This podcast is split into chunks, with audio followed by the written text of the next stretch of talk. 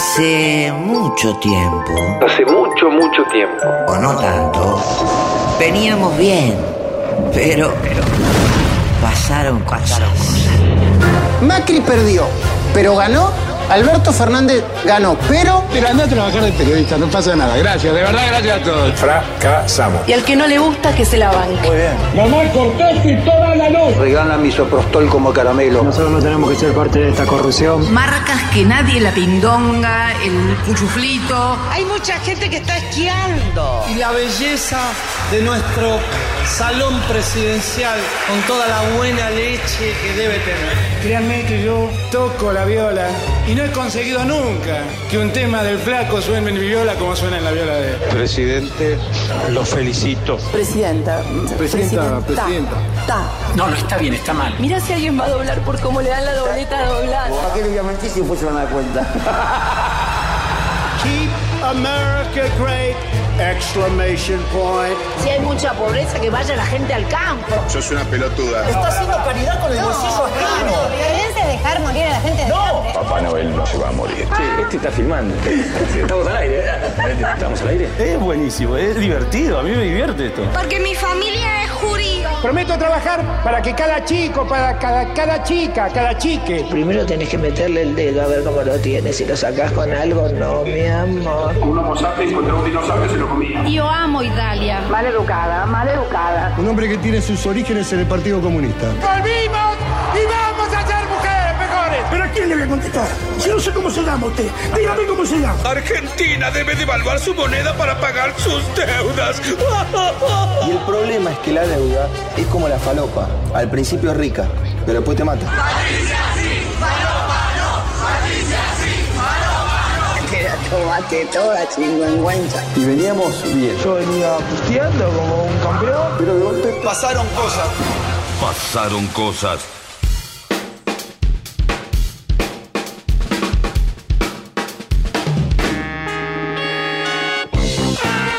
Muy buenas tardes, bienvenidas, bienvenidos. 1306 en la República Argentina. Esto es Pasaron Cosas. Estoy de vuelta en los estudios de radio con vos después de un siglo pandémico de no venir a los estudios de la radio. Se encendió el cartel de aire y sonreí. Me gustó verlo, me gustó saber que estoy al aire a pesar de todo y más allá de lo que fue la incertidumbre. ¿Estamos al aire? Estamos al aire, sí, por Este favor. está filmando. No, Nicolás, no hay nadie filmando. Pero cuando fuimos al corte antes, Nadie fue a ningún corte. Estamos al aire hasta las 4 de la Te juro que sí, haciendo pasaron cosas acá en Radio con vos. Le doy por supuesto la bienvenida a mi compañero Alejandro Wall. Buenas tardes.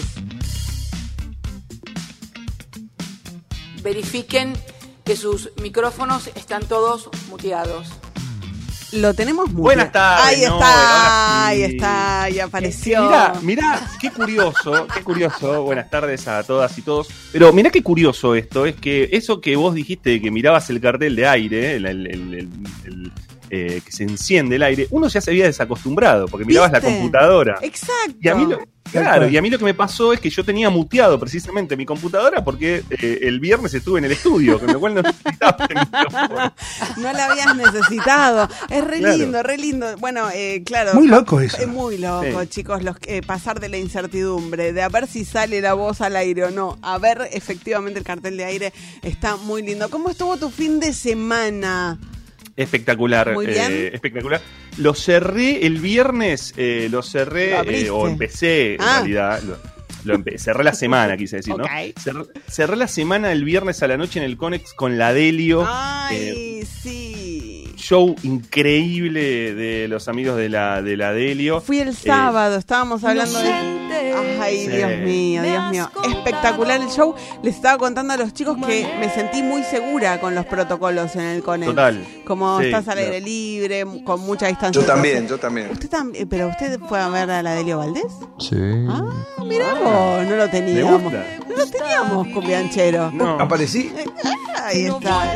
Cierto que él bailaba Gilda en el balcón, así que eh, un poco combina ahí. Pero sí, Sí, un show sí. espectacular, un show No sé si le gusta tanto la, la- la- la cosa cooperativa a, a, a Mauricio Macri. No le hagas esto, no le, no le traigas mala, mala. Van a estar el, el 29 en La Plata, en el autocine, y el, 6 de- el 29 de enero y el 6 de, de febrero en Rosario. Pero lo que... Ah, porque claro, hay un mashup, ¿no? Es un...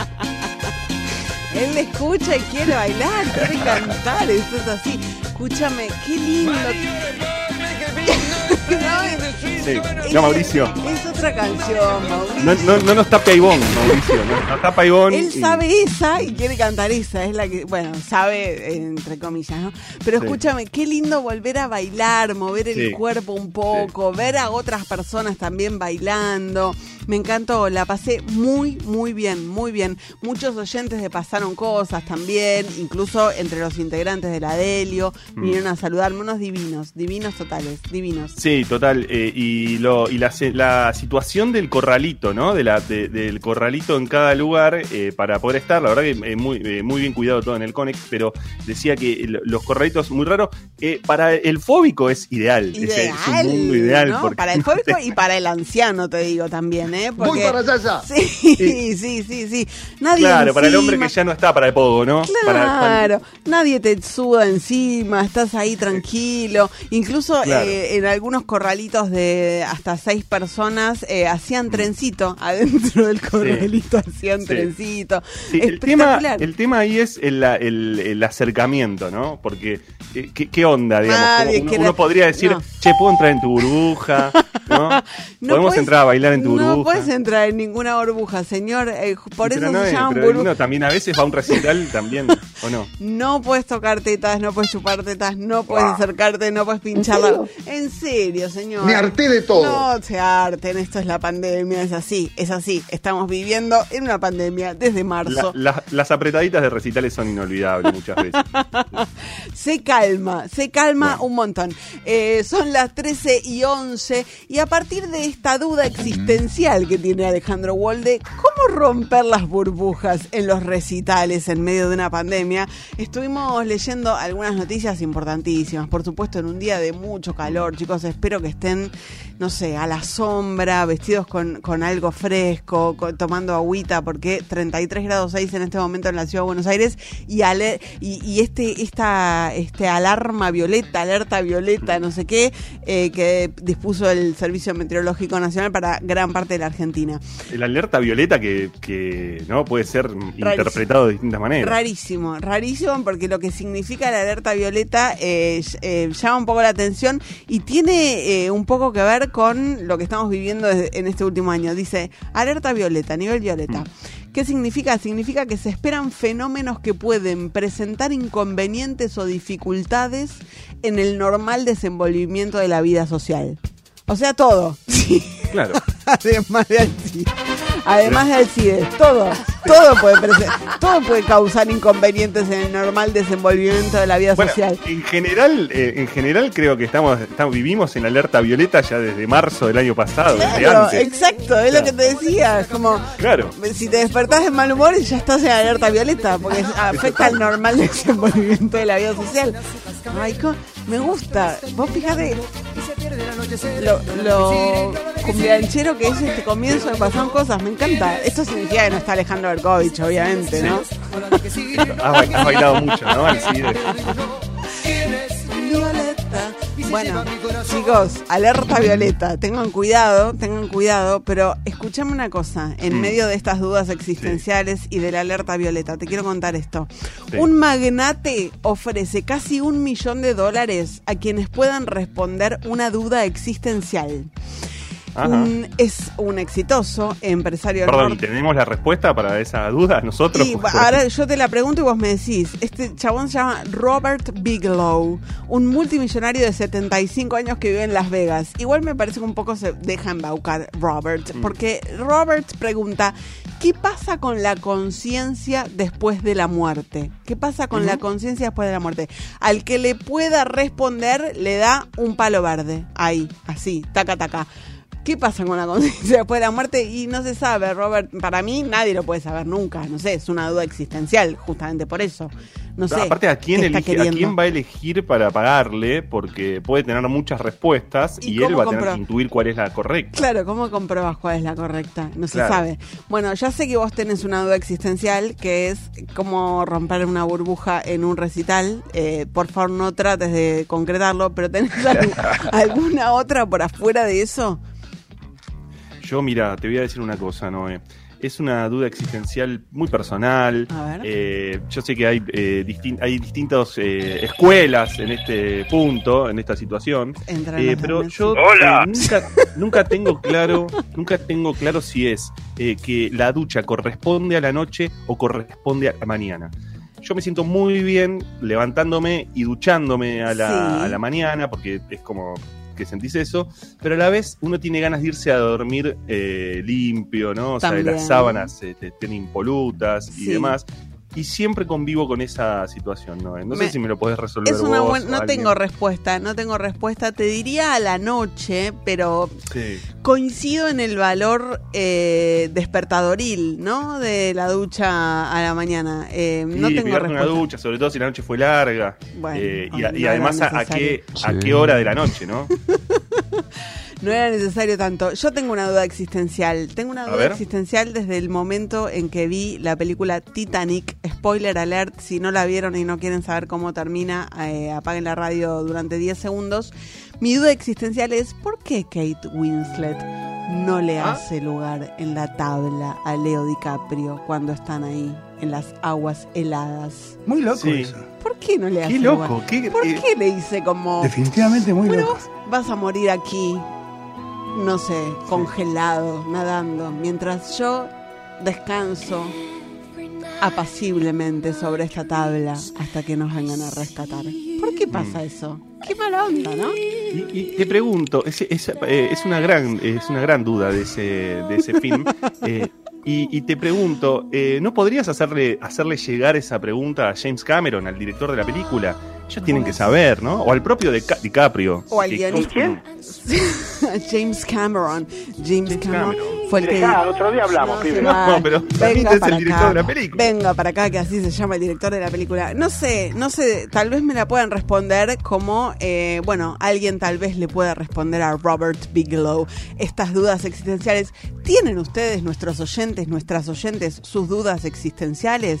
Para estacionar, ¿vaguiño o babaliza? ¿Qué va? El papel higiénico, ¿tiene que mirar hacia la pared o tiene que mirar hacia el usuario? Es obvio, chicos, que va para afuera. Esto no, esto está saldado ya. Es hace muchos correcto. años. ¿Qué hay al final del arco iris, chicos? ¿Hay un duende con una con un eh, en una bolsa de oro? ¿Qué hay al final del arco Mercado iris? Libre. Mercado Libre. ¿Qué fue primero, el huevo o la gallina? Chicos, son dudas existenciales. O sea, cuando se muera un gusano, ¿se lo comen otros gusanos?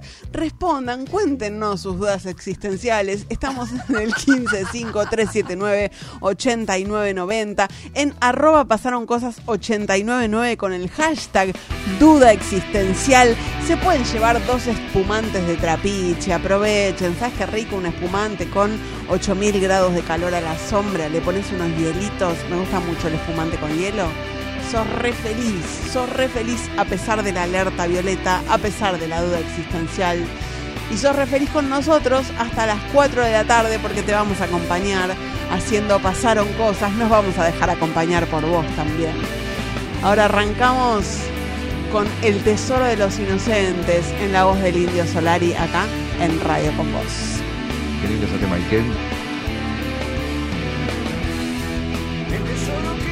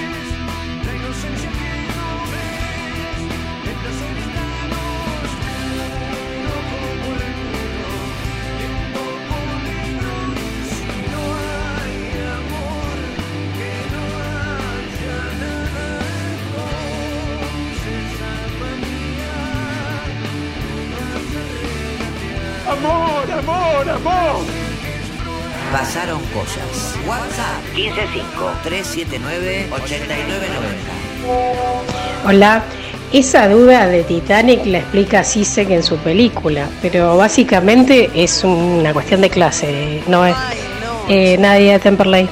Terrible. Hola, esa duda de Titanic. Pasaron cosas. eh, yo tengo mi duda. Que si los números terminan o siguen infinitos. Ay, mi amor, siguen infinito. Ya sé que es muy difícil Sí. de pensarlo, pero siguen infinito. Es así, es así. Dudas existenciales es lo que les estamos preguntando. ¿Qué dice la gente en redes? Agustín eh, se hace una pregunta parecida al de la ducha eh, noche o mañana, que es, eh, que es si uno se despierta después del mediodía, ¿se desayuna o se almuerza? No, Eh, se almuerza, se o sea, obviamente. Ya te salteaste Sí. una comida, porque ¿qué? Después que almorzás cuando no, no, no, no está bien, no, se almuerza. Sí, sí. Que nos dé el Eh, millón de dólares que ya le respondimos su duda existencial. Exacto. Alan eh, pregunta por qué, dice, bueno, en realidad dice que su duda existencial es por qué Mark eh, Zuckerberg quiere acceder a su información a través del contrato de muchas letras que evidentemente no leí y acepté adecuadamente. Bueno. La verdad que es lo que todos queremos saber, Mark. No somos tan interesantes, o sea, no somos tan interesantes. A ver, alguien en WhatsApp. ¿A dónde van a morir los pajaritos? Ay, no. ¿Hay algún cementerio de pajaritos y no sabemos? Me entristeció esta duda existencial. Hola, pasaron cosas, amigos míos. Ah. Mi duda existencial es por qué Palacio no la tiró por abajo. Ay, Abrazo. Sí, no sé, es la duda existencial de todos, pero no sé si vos qué decís, Wall, si hay por- hasta un programa, hay hasta un programa de radio. Es un programa de radio eh, integrado por alguno de, alguna de las personas que están al aire en este momento en radio con vos. ¿Vos qué decís? Eh, ¿Si iba por abajo entraba? No, ¿sabes que creo que no? Eh, yo tampoco. Pobre yo Palacio, tampoco. pero- ¿Viste? pero bueno, final, la duda siempre es la duda existencial, ¿no? Es, es Es la duda existencial. La última, a ver. Hola, pasaron cosas. Desde hace mucho que me pregunto, ¿qué fue primero, el huevo o la gallina? Ay, mi amor. Bueno, hay pollos y gallinas, hay de todo un poco. No sabemos. Qué lindo cuántos pasaron cositas que hay al ¿Qué pasa? aire. Claro, Me hay que hacer- encanta. estamos en enero, ¿viste? Me Y- gusta. y muy lindo. Hay que cuidarnos un poco de lo que decimos, que hay muchos pasaron cositas escuchando. Yo no lo aguanto más. No, se- señor, ¿cómo? Sigan participando. 1553798990 arroba pasaron cosas 899 con el hashtag duda existencial. A la hora de almorzar, Porque son sedentarios, porque comen mucho. pasaron cosas. Alejandro Berkovich, Noelia Barral Grijera, Alejandro Wall y Nahuel Prado. Pasaron, pasaron cosas. En radio con vos. La semana pasada, cuando parecía congelada ya la idea de suspender las elecciones primarias de este año, hubo dos noticias. Por un lado, los gobernadores que le volvieron a pedir esto al presidente. Sabemos que varios de los gobernadores son los principales impulsores de esta idea. Y por otro lado, el presidente teniendo un gesto hacia esos gobernadores. El viernes a la tarde-noche se publica en el boletín oficial una ampliación del temario de sesiones extraordinarias en el Congreso de la Nación, en el que eh, el presidente habilita el tratamiento de justamente algún tipo de proyecto para eh, modificar el calendario electoral y de alguna manera eh, termina abriendo la puerta a la discusión por la suspensión de las Hay que decir algunas cosas sobre esto. Por un lado, que haya aparecido esto en el boletín oficial no significa que tenga eh, un empuje del Poder Ejecutivo. Siguen siendo los gobernadores los principales impulsores y de hecho es muy probable que el tema no termine llegando a nada porque eh, frente a los gobernadores aparece una de las líneas internas más importantes del Frente de Todos, que es el kirchnerismo, expresado en la postura de Máximo Kirchner, expresado en la postura de Axel Kicillof, incluso de la vicepresidenta Cristina Fernández de Kirchner, que se oponen a la posibilidad de restringir la, la participación en las elecciones primarias este, este año. Eh, enfrente, además, eh, en Juntos por el Cambio, también hay una cierta oposición, un poco por esta oposición natural a cualquier propuesta que venga del gobierno de Alberto Fernández, y otro poco porque a algunos integrantes de Juntos por el Cambio no les conviene la suspensión de las PASO. Lo que tenemos que pensar un poco es que cada vez que resurge esta discusión, resurge con algunos argumentos que es necesario revisar porque me parece que son argumentos que esconden el, interés real. ¿Cuál es el interés real en este caso de los gobernadores en la suspensión de las PASO? Y bueno, un interés electoral. Básicamente las PASO le vienen bien a las oposiciones, le vienen bien a las líneas internas que están buscando disputar la hegemonía y no les vienen bien a los oficialismos en general. Esto hablando a grandes rasgos, por supuesto. Entonces, ¿qué pasa con los oficialismos? Y bueno, aprovechándose de distintos, argumentos, este año uno de esos argumentos es la pandemia, proponen la suspensión o incluso la eliminación de las. Pero justamente si nos preguntamos qué problemas buscan resolver y qué problemas busca resolver esta suspensión de, una de las instancias electorales, ahí empiezan a aflorar las verdades que me parece que desarticulan un poco esta iniciativa. Por un lado, este, este intento de suspenderlas porque estamos atravesando una pandemia entra absolutamente en tensión con eh, la contracara de este argumento, que es lo que están poniendo en práctica muchas de las provincias, que es desdoblar las elecciones y adelantar las elecciones provinciales. Es, por, por ejemplo, lo que está sucediendo en Salta, lo que están pensando en Misiones, lo que están pensando en Jujuy, lo que están pensando en Chaco. Si tenemos un eh, calendario o, o un plan de vacunación en marcha, ¿no tiene más sentido que las elecciones se hagan hacia el fin del año, cuando efectivamente la mayoría de la población esté vacunada? Entonces no tiene mucho que ver, por un lado, decir quiero suspender las pasos por la pandemia y por el otro, desdoblar el calendario electoral y traer más adelante en el tiempo las elecciones eh, provinciales. Por otro lado, y en este punteo voy a seguir un artículo muy interesante que publicó hace algún tiempo María Paje, que es investigadora asociada del programa de instituciones políticas del CIPEC. Por otro lado, las PASO ayudan a depurar la oferta electoral y esto impacta también en el argumento de quienes dicen que las PASO salen mucho dinero y que en este contexto de pandemia no estamos para gastar dinero. Por un lado, lo que hay que decir es la democracia vale cada peso que cuesta. Esto es indiscutible, no puede ser un argumento que eh, sale mucho dinero votar y por eso eh, no es hay que eh, pensar o hay que suspender elecciones. Pero además, además, justamente como las paso ayudan a depurar la oferta electoral, al final de cuentas son menos los partidos que pasan a la elección general y son menos los partidos entonces que cobran del fondo partidario permanente. Ahí hay también un ahorro para el Estado si queremos mirar el argumento del dinero.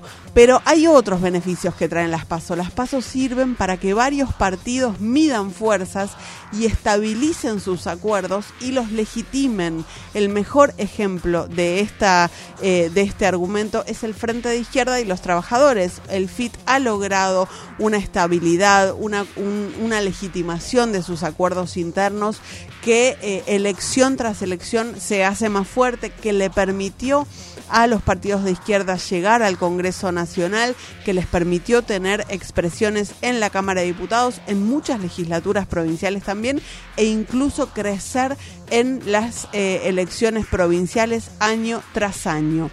Pero además las paso esto que, que, muchos dicen, ¿no? Es una encuesta muy cara, es, es una encuesta que termina costándole mucho a la ciudadanía.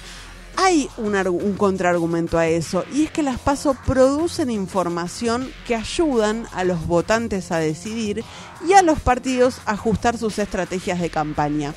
Muchas veces la elección, eh, la información eh, certera, la información precisa, la información que permite anticipar una elección, hay personas que la tienen, pero es información que suele ser información que circula entre ámbitos muy específicos, entre gente que tiene mucho dinero. ¿Y por qué esa información calificada sobre el comportamiento del electorado solo puede estar disponible para unas elites? ¿Por qué? Porque no podemos todos eh, los que integramos el, el electorado tener esa información y pensar qué queremos hacer con la estrategia de, su- de nuestro voto entre las PASO y las generales. Si pensamos en la última elección legislativa, este año la elección va a ser eh, legislativa, la última legislativa fue en 2017, hace cuatro años solo legislativa, porque bueno, hace dos años hubo legislativa combinada con ejecutiva, pero hace cuatro años entre las PASO y las generales, siete resultados en siete distritos se revirtieron. Esto quiere decir que el que había perdido en las PASO terminó ganando y viceversa. Por supuesto que el que había ganado terminó perdiendo. Esto significa que el electorado toma la información que le dan las PASO y la utiliza estratégicamente y modifica su voto para cambiar el sentido del resultado de la elección. Eso es importante, eso es valioso.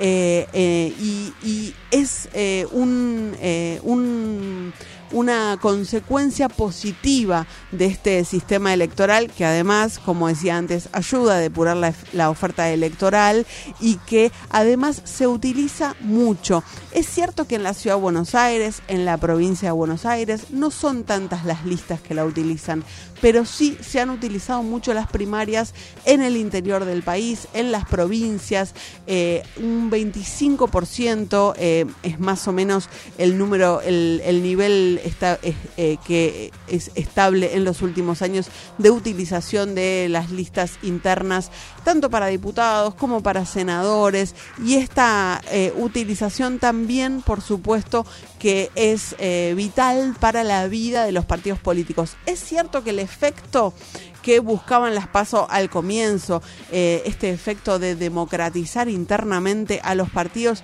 está siendo limitado. Esto tiene que ver más con la decisión interna de cada partido, con quién retiene la lapicera para armar las listas en cada partido. Si lo pensamos en las provincias, los que retienen la lapicera para armar esas listas son los gobernadores, que por supuesto eh, no sorprende por eso que en muchos casos estén buscando desarticular estas elecciones primarias abiertas, simultáneas y obligatorias, pero es interesante pensar que todos los argumentos que venimos escuchando en contra de las PASO pueden ser pensados también como argumentos que tienen una contracara, que tienen una contracara que muestra el valor de esta instancia electoral y que muchas veces el intento de desarticularlas tiene que ver con intereses político-partidarios, con intereses de rédito electoral, más que con el interés de la vida democrática. Así que este año nos enfrentamos nuevamente a esta discusión y está bueno complejizarla porque más allá de lo que haga el Congreso, las pasos son una herramienta que nosotros tenemos como ciudadanos y parece que no estamos demasiado eh, siendo eh, tenidos en cuenta en esta discusión y está bueno hacer saber que bueno que es una herramienta que nos sirve que es una herramienta que podemos utilizar y que tal vez tal vez es una herramienta que no deberíamos eh, dejar que nos quiten así como así. Che, rompete ese audio de WhatsApp. Pero por favor, cortito, ¿eh? Chiquitito pero cumplidor. 155-379-8990. Radio con Voz 899. El esfuerzo está valiendo la pena. No nos descuidemos ahora. Cuidarte es cuidarnos.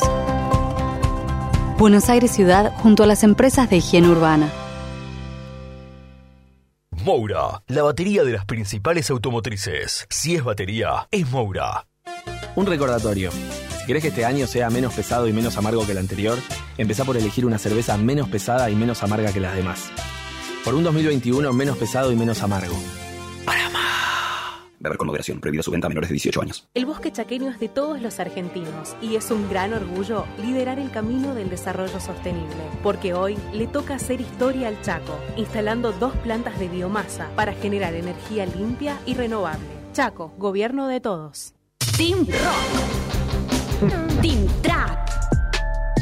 Team Reggaetón. Seas del team que seas, lo que no puede faltar mientras escuchas tu radio favorita es Bagio Pronto. Unite al Team Bagio y disfruta un verano a pura fruta. ¿Sabías que la etiqueta de eficiencia energética te permite conocer de manera rápida y fácil cuánto consumen los electrodomésticos? Accede a simulador.edenor.com y seguí nuestros consejos para ahorrar en tu factura. Edenor es tu energía, la mejor energía argentina. Miau Trío en Buenos Aires. Y vos podés estar ahí. Viernes 5 de febrero, La Trastienda. El universo Miau. Música, risas y todos los cuidados. Entradas a la venta por tuentrada.com. Miau Trío en concierto. 5 de febrero, La Trastienda. Alguna vez, Borges y Cortázar vivieron aquí. Hoy, como un imán, congrega jóvenes escritores, músicos, cineastas y artistas. Palermo. Y ahora con la nueva sucursal Bulnes de Adrián Mercado. Este verano con Chevalier, reencontrate con lo que más te gusta y con los que amás. Comprando tus pasajes desde el primero al 31 de enero, obtenés un 50% de descuento en tu próxima compra. Conoce más en www.nuevachevalier.com. El mejor día es el sábado, obvio. Para mí el miércoles es insuperable. ¿El miércoles? ¿Qué tienen los miércoles? Con beneficios Credicop, los miércoles son insuperables. Con tus tarjetas Cabal Credicop, 10, 15 y hasta 20% de ahorro en más de 220 supermercados. Consulta los superadheridos y todas las promociones en www.bancocredicop.coop. Banco Credicop Cooperativo. La banca solidaria. Promoción aplicable a la cartera de consumo válida para consumo realizado los días miércoles del 1 de enero al 31 de marzo de 2021. Más información en www.bancocredico.coop o a través de Credicop responde al 0810 888 4500. 899 Radio con Voz. Pasaron cosas. Un peyote radial con noticias fucsia, rojas, naranjas, celestes y verde manzana. Pasaron cosas.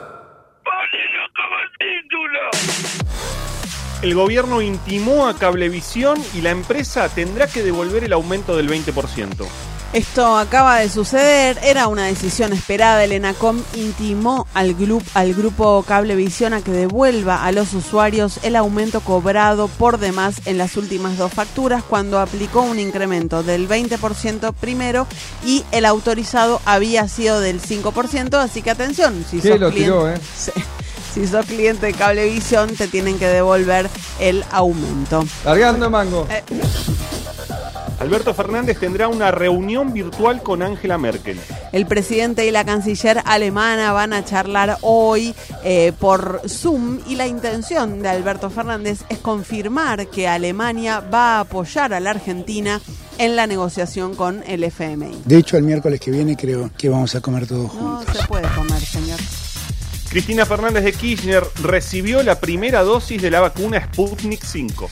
Efectivamente, Sí. la vacunó el viceministro de Salud de la provincia de Buenos Aires, Nicolás Kreplak, fue en el Hospital Presidente Perón de Avellaneda y en su cuenta de Twitter, esto fue este fin de semana, en su cuenta de Twitter la vicepresidenta dijo que vacunándose no solo se cuida a ella, sino que también está cuidando a los demás.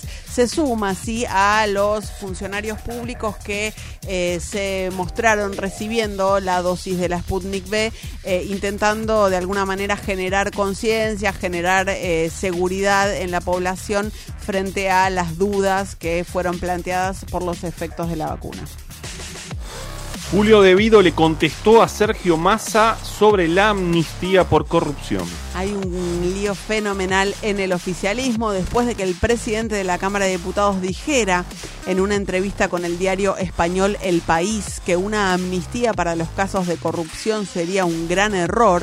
El ex ministro de Planificación le respondió vía Twitter a Massa y dijo que sería bueno investigar desde el Congreso la operación de venta de Edenor, tanto a los compradores, dijo Debido, como al vendedor, pero fundamentalmente a los que desde el Estado intermediaron en la operación en una eh, eh, o- alusión obvia a lo que eh, y, en, y en una acusación velada, ¿no? A lo que eh, debido considera o cree que hizo Sergio Massa, evidentemente aludiendo a la posibilidad de que Massa haya intermediado en la operación.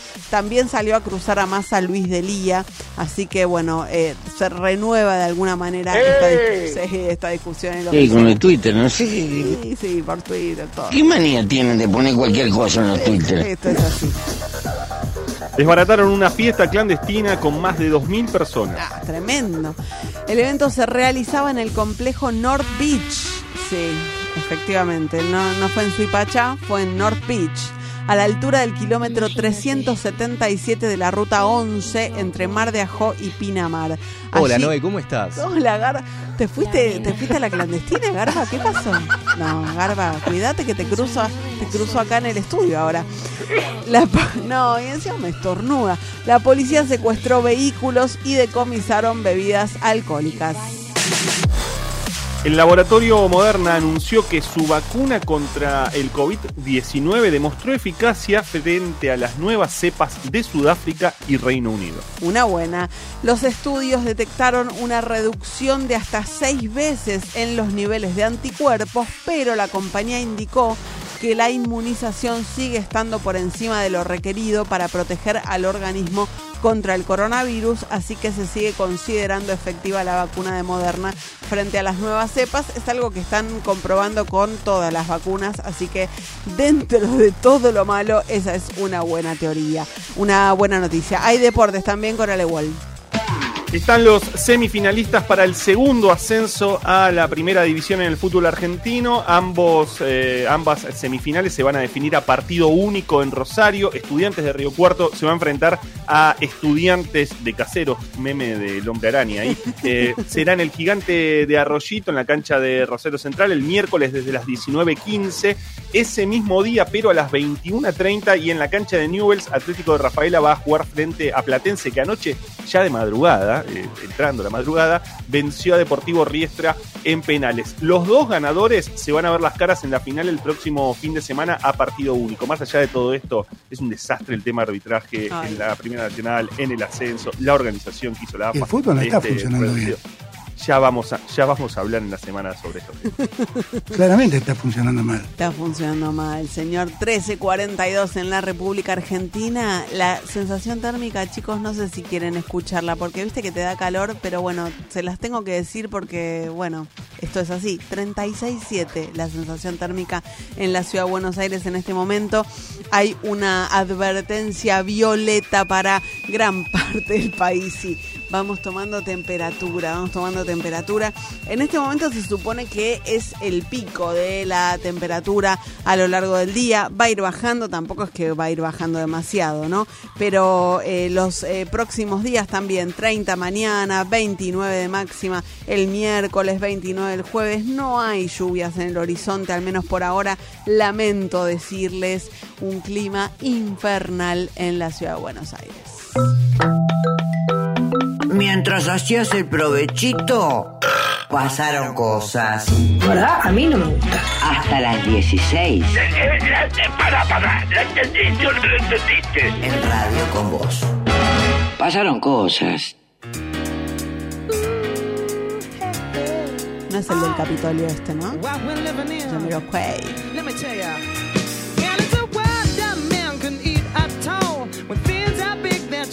Small. What magic spells we'll be doing for us? And I'm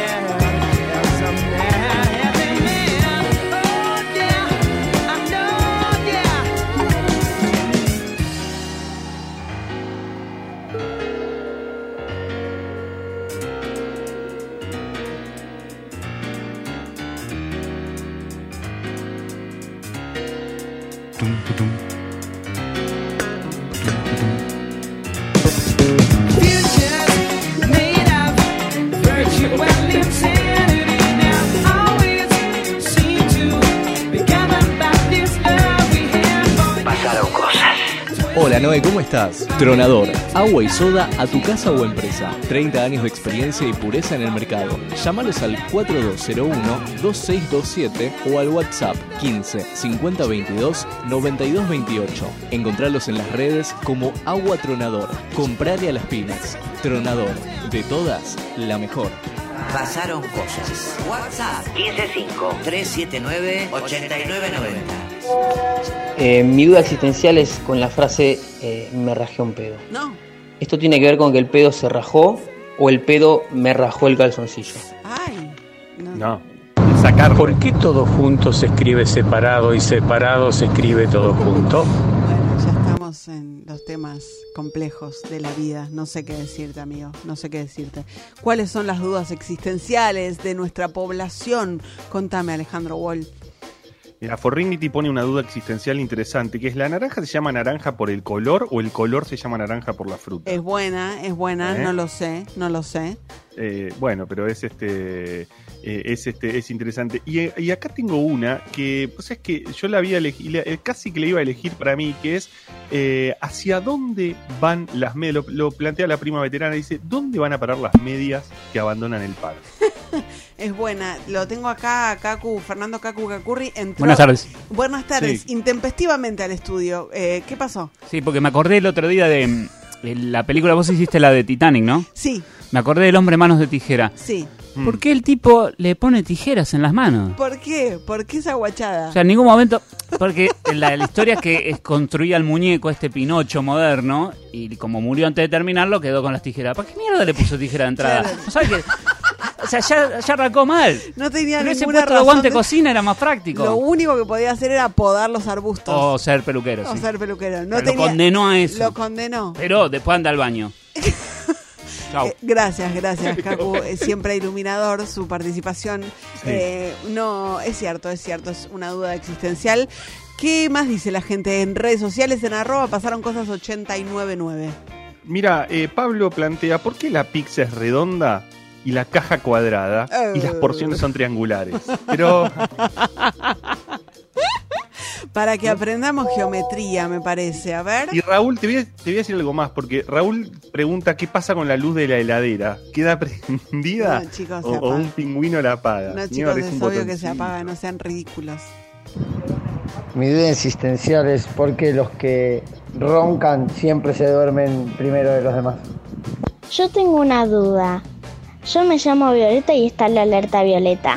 ¿Tengo que hacer algo? No, Viole, mi amor, sí, bueno, o sea, tenés que cuidarte del sol, tenés que ponerte a la sombra, tomar mucha agua, no estar tanto con el celu, con la tablet, con la compu, viste que esto también eh, es importante, eh, pero nada más que eso, nada más que eso, nada más que eso.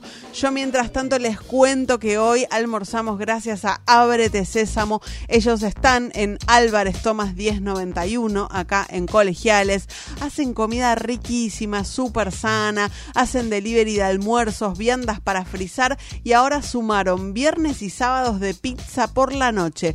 Quieren ver el menú completo pueden entrar a su Instagram arroba abretesésamo.comidas. Hoy nos mandaron ensaladas mediterráneas, ensaladas César, sándwich de pollo, milas de pollo, qué rico con papas. Bueno, una delicia lo de los chicos de Ábrete Sésamo, así que vayan a su Instagram abretesésamo.comidas y sigan participando con nuestras dudas existenciales. Son las 13.50.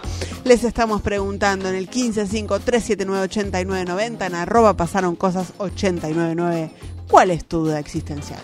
Si alguien me dice, no me hagas caso, y yo no le doy bola, ¿le estoy haciendo caso Es buenísima, es buenísima la duda existencial. Somos, pasaron cositas, esto está claro y me encanta, me encanta. Está claro que esto- todo es gestión Noelia Ralgrijera, ¿no? Esto está clarísimo. Pero, pero es que, pero es que además creo que la- la- esa- estas preguntas que nos hacemos, estas dudas existenciales, eh, quienes mejores las, las hacen son las niñas y los niños. Los niños que, les niñas que son filósofos por naturaleza, sí. Todos, todas, todos. Sí, volvimos y vamos mujeres, quizá también, También. es un Es planteo una, existencialista. es una buena duda existencial. No, pensaba en, en el de las este, mm, escaleras mecánicas. Sí. Que, ah, mira, es una duda dentro de duda. A ver. Uno es la escalera mecánica que te permite, evita el, cansancio de Sí. subir y bajar la escalera y uno va caminando. Sí. O sube o baja caminando porque es más rápido aún que la escalera, o sea, el nivel Sí. de Además, ansiedad total. ¿Cuánto, realmente, cuánto apresurás? Nada. Un segundo. Y aparte hay como una especie de regla tácita de gente que se enoja si vos no te pones del lado derecho porque vos vas a pasar. Pero es una escalera mecánica, se mueve por vos. Anda por la común. Esa era la idea, exactamente. Pero después está la otra duda que me surge, tiene que ver con las escaleras mecánicas, que es eh, la de la, que es el pisito. ¿Viste? La tenés la que es el pisito en los Sí, aeropuertos. el del Que no, no abarca todo el aeropuerto, es apenas unos metros. Y es ridícula ¿Para también. qué? No tiene ningún sentido. No sé, lo dejo para pensar. Por Dios. Tal cual. 1351, con estas dudas existenciales nos metemos en la primera entrevista del día porque está en comunicación con Pasaron Cosas. Nicolás Trota, ministro de Educación de la Nación. Muy buenas tardes, Nicolás. Te saluda Noelia Barral Grijera. ¿Cómo estás? ¿Qué tal? ¿Cómo estás? Muy buenas tardes. Muy buenas tardes. Bueno, gracias por, por estos minutos. Eh, obviamente, una de las discusiones de estas semanas tiene que ver con el inicio de las clases, el regreso de las clases presenciales a las escuelas. ¿Cuál es la situación en este momento? Eh, ¿Todos los distritos en marzo van a estar retomando las clases presenciales? ¿Esto es así? Eso es el compromiso que tenemos de transitar un regreso seguro a las aulas en todo el territorio argentino. Yo las últimas dos semanas estuve recorriendo 13 provincias, manteniendo reuniones con los gobernadores, subministras y ministros de educación y las organizaciones sindicales. En un rato partimos hacia la provincia de Santa Cruz, que vamos a estar mañana con la gobernadora Kirchner, y el día miércoles en la provincia de Tierra del Fuego, reafirmando esta agenda de trabajo mancomunada con cada jurisdicción para un regreso seguro, ¿no? que creemos que es el desafío que tenemos que transitar de aquí a las, a las próximas semanas. El viernes hubo, tuviste una reunión, ¿verdad?, con todos los ministros de educación del país. Desde Posadas mantuvimos un encuentro con las 24 jurisdicciones educativas donde reafirmamos la hoja de ruta para que la presencialidad vuelva a ser la regla, por supuesto con los protocolos, que es el otro punto para nosotros muy importante, ¿no? Sostener el distanciamiento eh, físico dentro del aula, el escalonamiento principalmente en nuestras grandes ciudades en cuanto al ingreso, para no saturar el transporte público, el uso de tapabocas, ventilación, distintos aspectos que también demandan un proceso de eh, terminar de adecuar nuestras escuelas. Se ha trabajado a lo largo del 2020 de distinta forma en cada una de las jurisdicciones. El Estado Nacional al mismo tiempo ha, ha establecido un programa COVID eh, que implica la transferencia de recursos directamente a las escuelas por 2.300 millones de pesos que está en pleno proceso de, ejecución. Vamos a reforzar todas esas líneas vinculado a inversión de infraestructura, principalmente bloque sanitario de las de las escuelas. Digo, hay escuelas que todavía están en una situación histórica de complejidad que la responsabilidad es del Estado de garantizar esa, la situación para el regreso seguro a las aulas. Eh, ¿Hay algún distrito en el que eh, vos como ministro de Educación de la Nación ves la infraestructura, la cantidad de chicos, la cantidad de contagios y digas, me parece que en este distrito va a ser complejo eh, volver a las aulas?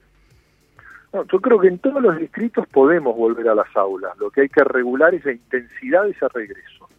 No hay en algunas modalidades vamos a poder tener un regreso absoluto. Por ejemplo, en la modalidad rural de algunos puntos de nuestro país, ¿no? Que estamos hablando de escuelas pequeñas, de 8, 12, 20 estudiantes, muchas veces son eh, grados, son plurigrados las escuelas, y ahí podemos tener un regreso absoluto. En aquellos lugares donde la situación epidemiológica sea un poco más compleja, estoy hablando de la potencialidad de distintos escenarios, nosotros qué creemos? Que tiene que haber un esquema de presencialidad. Ahora quizás con menor intensidad, menos estudiantes, pero todos creemos que mientras tengamos una situación que no implique un cierre absoluto, para decirlo de una manera, de nuestras vidas, tenemos que priorizar la presencialidad en la escuela. Inclusive lo hemos conversado con los gobernadores y gobernadoras, que a veces hay que tomar ciertas decisiones que pueden parecer eh, poco, poco agradables para la cotidiana de nuestras vidas, pero que nos permita a partir de esas decisiones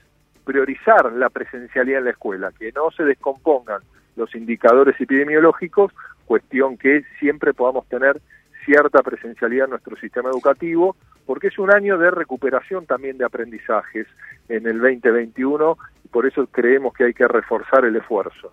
Eh, ¿qué, ¿qué, decisiones decís que los gobernadores deberían eh, priorizar o tomar decisiones antipáticas para, para priorizar las escuelas? Por ejemplo, que cerrar alguna actividad. Lo, lo, lo recreativo, ¿no? Yo suelo decir, es más importante la escuela que jugar al fútbol, ¿no? Para poner como un ejemplo, ¿no? Y eso implica también que genera ciertas rigideces. Ahora, hay que priorizar siempre en la toma de la decisión eh, de las políticas públicas, ¿no? Entonces, en esto creemos que sí tenemos que tener un mensaje claro, que, eh, por supuesto, pretendemos que se intensifique la presencialidad con la mejora de los indicadores epidemiológicos. Ahora, si los indicadores epidemiológicos empiezan a descomponerse en algún término, que se tomen las medidas para en todo momento tener algún margen de presencialidad, ¿no? Y también creemos que es fundamental que a partir del proceso de vacunación de nuestros docentes, que nuestro gobierno en el mes de noviembre definió que son grupo priorizado, vamos a también lograr intensificar esa presencialidad. ¿Y qué te contestaron los gobernadores cuando vos les planteaste esto? Yo creo que todos tienen un fuerte compromiso de cara a la presencialidad en cada una de las jurisdicciones. Hemos llevado adelante reuniones intensas de trabajo que reflejan también el esfuerzo del, del 2020 de cada jurisdicción con sus particularidades, pero todos asumieron públicamente ese compromiso de priorizar la escuela, priorizar la presencialidad y por supuesto luego lo tenemos que ver reflejado en cada una de las decisiones que se adopten de aquí al inicio del ciclo electivo y también a lo largo de los primeros meses que todos sabemos la pandemia no ha sido superada, ¿no? Vemos lo que está ocurriendo en otros países del mundo, tenemos que sostener los cuidados, tenemos que sostener esa agenda de trabajo común. Te quiere hacer una consulta a mi compañero Alejandro Wall. Trota, buenas tardes. Eh, buenas tardes. Ahora, está, ahora estamos pensando ya en, en cómo será este 2021, eh, pero ¿cuál es su evaluación y balance de cómo se administró la situación de la pandemia eh, durante 2020? Eh, en donde por supuesto eh, alumnos de, los distintos, tanto secundarios, primarios, incluso universitarios, han tenido clases eh, virtuales, pero la presencialidad estuvo no, no, no estuvo, salvo en algunas burbujas sobre fin de año. ¿Cuál es su, su balance de ese año y de esa administración? Bueno, creo que por supuesto fue un año muy complejo para todo el sistema educativo en un país profundamente desigual. No, no se puede hablar de virtualización educativa, sí se pueden hablar de distintas estrategias de uso de la tecnología, inclusive en muchos casos la continuidad educativa se dio principalmente a partir de una agenda analógica. Este es un año donde tenemos que recuperar esos aprendizajes. Un 2020 también que fue un año de mucho compromiso de todo nuestro sistema educativo, de los docentes, y es ahí donde también hay que poner en valor el aprendizaje de la presencialidad cuidada que se transitó en el 2020 que no se logró en el último tramo del año, ¿no? Muchas jurisdicciones empezaron en agosto. Nosotros cuál, aprobamos cuál, los ¿Cuáles son las jurisdicciones más ejem, ejem, digamos, ejemplares en ese, en ese punto o a, o a tener en cuenta? Bueno, ahí la primera provincia que dio un paso fue la provincia de San Juan el 10 de agosto, ¿no? Luego Formosa el 12 de agosto, La Pampa tuvo un, un paso muy importante también fines de agosto que fue muy positivo, principalmente con los estudiantes que tuvieron menor nivel de vinculación con la con la escuela. ¿no? Ahí observamos también la provincia de Buenos Aires con algunas instancias de eh, clases presenciales en los distritos que tenían menor nivel de circulación del COVID. Pero también quiero dejar en claro, ¿no? porque muchas veces se quiere eh, analizar las decisiones que se tomaron en otro momento con la evidencia que se ha construido uh, en este momento. Por supuesto que hoy enero del 2021 no se sabe lo mismo que se sabía en marzo del 2020 en cuanto al COVID. En marzo del 2020 el 90% de los países tomó la decisión de suspender la presencialidad. Y en agosto del año pasado, no inclusive la Organización Mundial de la Salud planteaba sus dudas, no inclusive afirmaba que las escuelas eran un espacio de fuerte multiplicación del COVID. Pero los países que em, comenzaron a volver a la presencialidad, ¿no? En el caso de Argentina empezó en el mes de agosto y en el caso de los países del hemisferio norte comenzaron el ciclo lectivo, ¿no? En pleno verano, en el mes de agosto, sus indicadores epidemiológicos eran muy positivos, ¿no? Que luego empezaron sí a tener el impacto nuevamente de una segunda o tercera ola según la según el país a partir de octubre, noviembre y en algunos casos en diciembre, que hoy vemos también que están teniendo una política restrictiva, no solo frente a la escuela, sino frente a la realidad general. Sí creo que ha sido claro la posición de muchos de estos países a partir del aprendizaje de cómo priorizar la escuela, que es parte de lo que estamos planteando nosotros en el inicio del ciclo electivo, como hicieron los países europeos en el inicio del ciclo electivo en el mes de agosto. Hay algunas provincias con dificultades serias. Bueno, el caso de Chubut me parece que es eh, eh, el mayor exponente, ¿no? Los docentes hace tres meses que no cobran eh, sus salarios. Eh, ¿Hay alguna eh, decisión a nivel nacional para ayudar al inicio de clases en provincias como Chubut, por ejemplo? Bueno, yo en las 13 provincias que ya he mantenido reuniones con los gobernadores, también me junté con todos los sindicatos en las 13 jurisdicciones. Eh, por supuesto que en un año habitual la discusión es el marco paritario, que este año se le suma no la complejidad epidemiológica y los protocolos, y he visto en estas 13 jurisdicciones, más allá de algunos conflictos eh, que pueden eh, suscitarse en este momento, la voluntad de diálogo para intentar eh, avanzar. En el caso de la provincia de Chubut, he conversado en reiteradas oportunidades la última semana con el gobernador Arcioni, vamos a tener una reunión en estos días y voy a estar eh, visitando la provincia la semana próxima para poder conversar también con las organizaciones eh, sindicales. Creemos que a partir de lo que ha sido un esquema de renegociación de la deuda de la provincia, lo que nos ha manifestado el gobernador es que están frente a un escenario que no solo se puede empezar a regularizar los salarios, sino también a saldar algunas deudas. ¿no? El pago de salario en la provincia de Chubut se divide en cuatro rangos, en algunos casos hay más de dos meses de retraso, en algunos casos un mes y medio, según el rango en el que se encuentra el pago de cada salario. ¿no? Pero por supuesto que vamos a trabajar con el gobierno de la provincia en un esquema que excede a lo educativo, que el gobierno nacional ha acompañado a lo largo del año pasado en reiteradas oportunidades a la provincia para buscar una salida integral en una jurisdicción que tenía un déficit estructural muy marcado que afectaba por supuesto el pago de salario de docentes pero también de todos los trabajadores de la administración pública pero consideramos por lo que nos ha manifestado el gobernador que hay una perspectiva de poder superar esta situación de, de gravedad. Eh, la vacunación de los docentes va a depender de cada distrito, entiendo, ¿verdad?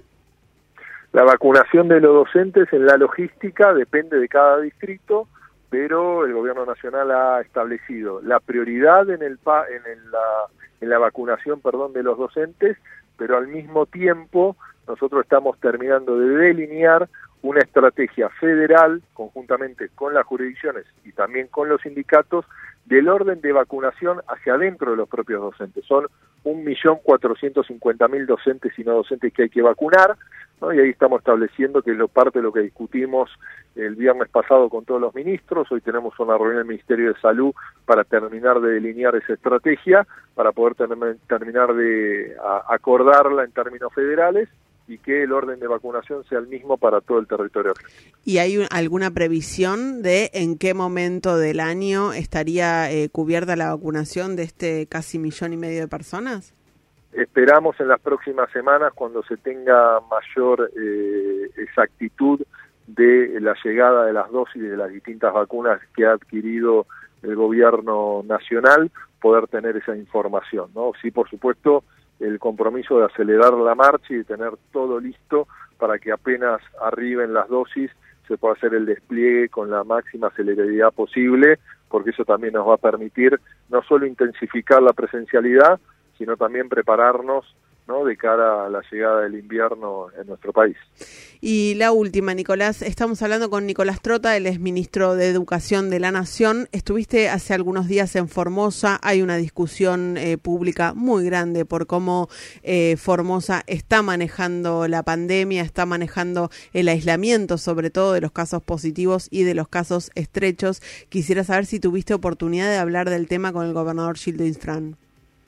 Hablé de, del tema con el gobernador Gildo Infran a partir de, que mi viaje estaba proyectado luego de haber visitado la provincia de, de, Corrientes y la provincia de Chaco previo al cierre de la gira por la por la provincia de, de Misiones de toda la región NEA y en ese momento me manifestó cómo es la propia estrategia de aislamiento de toda persona que ingresa a la provincia, que tienen que estar 14 días ¿no? aislados en estos centros en, en, la provincia y que es el propio gobierno de la provincia que garantiza el pago de cada una de, del costo que implica estar esos 14 días en cada uno de estos centros. Por supuesto que vemos que es fundamental que cualquier instancia de, de duda de conflicto se pueda canalizar a partir del diálogo de las distintas expresiones políticas también en la provincia. ¿Tuviste oportunidad de, transmitirle este mensaje, digamos, porque bueno, eh, sabrás que hay muchas denuncias públicas, penales, eh, eh, judiciales y políticas respecto de la violación a los derechos humanos allí en Formosa en eh, función del aislamiento compulsivo? Bueno, es lo hemos conversado con el gobernador a partir también de las propias decisiones que adopta cada una de las jurisdicciones en una provincia, ¿no? Por supuesto que ha determinado, como lo han hecho algunas otras provincias a partir del uso de hoteles, el aislamiento en pos de el cuidado de la salud en la provincia de Formosa.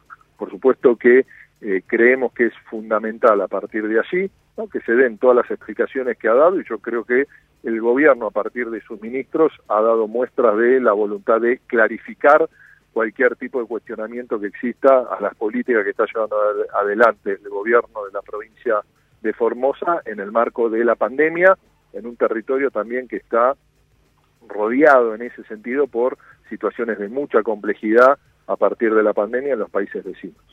Antes de despedirte, te transmito dos eh, consultas de oyentes. Me preguntan, ¿los padres podremos pedir conocer si los docentes están vacunados? Y también me preguntan si los docentes de escuelas privadas van a poder adherir a la ley de teletrabajo.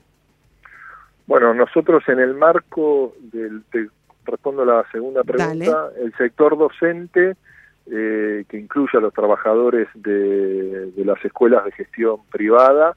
Eh, hemos aprobado en el marco paritario un marco regulador de las condiciones de trabajo más allá de la ley de teletrabajo.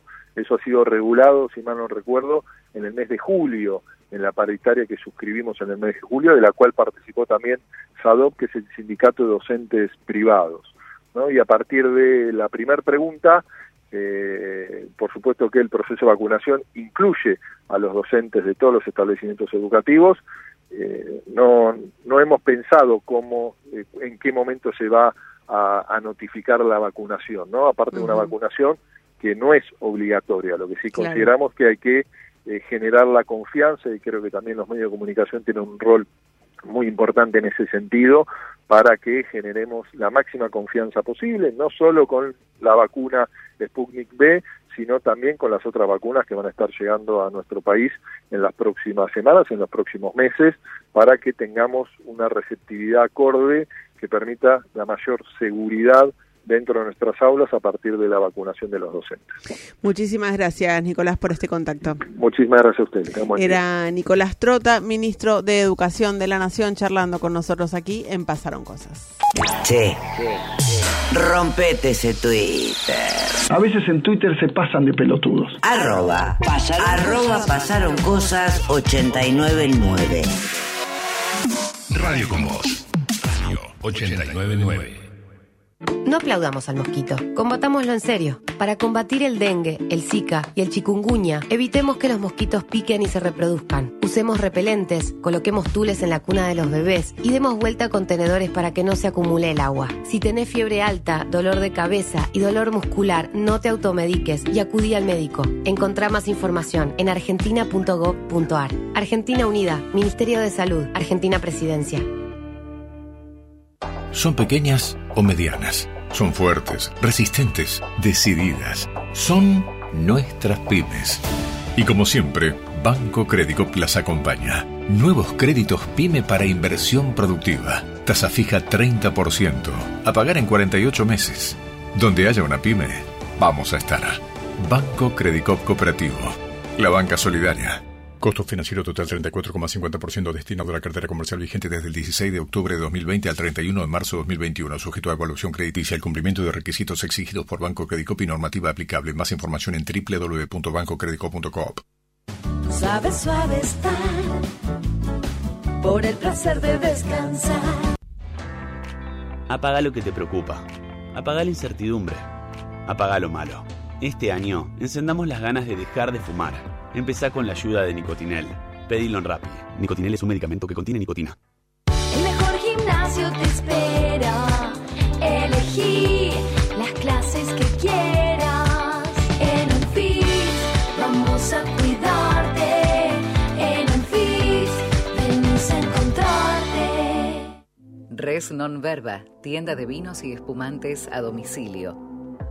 Más de 100 etiquetas, más de 20 bodegas, todo a tu casa sin costo de envío. 15 50 40 45 45. Res Non Verba. Búscanos en las redes sociales. 15 50 40 45 45. Res Non Verba. Vino para darte el gusto. El esfuerzo está valiendo la pena. No nos descuidemos ahora. Cuidarte es cuidarnos. Buenos Aires Ciudad junto a las empresas de higiene urbana. Tomás algo frío, un pinchazo.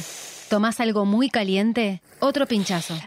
Eso podría ser sensibilidad dental y es algo que no deberías ignorar porque con el tiempo puede empeorar. Proba con Sensodine, la marca número uno recomendada por odontólogos para la sensibilidad dental. Para más información visite sensodine.com.ar.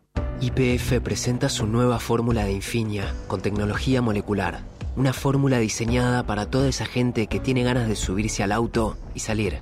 Una nueva tecnología que maximiza la limpieza para que tu motor rinda como el primer día, alcanzando los estándares de calidad más exigentes del mercado. Porque no solo se trata de volver a andar, sino de andar mejor. IPF Infinia, la evolución del combustible.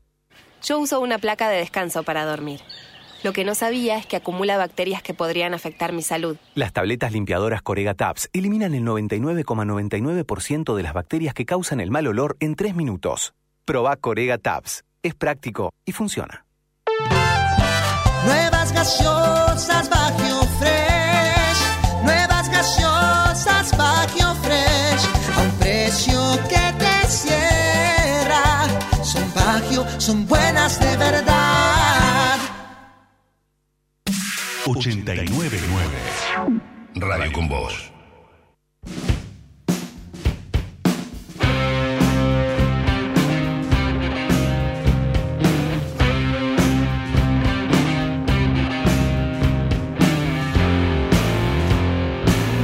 Aire pesado, la ciudad se contamina. El gato negro está cruzando tu avenida y los que ven, cosas ahora mismo. Nada que escuches será igual a lo que ves. Pasaron cosas, ahora es distinto. No me lo expliques, no me quieras convencer. Hoy se cumplen 24 años del asesinato de José Luis Cabezas, fotógrafo de la revista Noticias que había tomado la imagen que sacó del anonimato al empresario Chabran. Por el crimen fueron condenados los policías Gustavo Preyeso, Aníbal Luna y Sergio Camarata y Gregorio Ríos. Chabran, que era considerado autor intelectual, no llegó a ser juzgado porque se suicidó en mayo de 1998. No nos olvidamos de cabezas.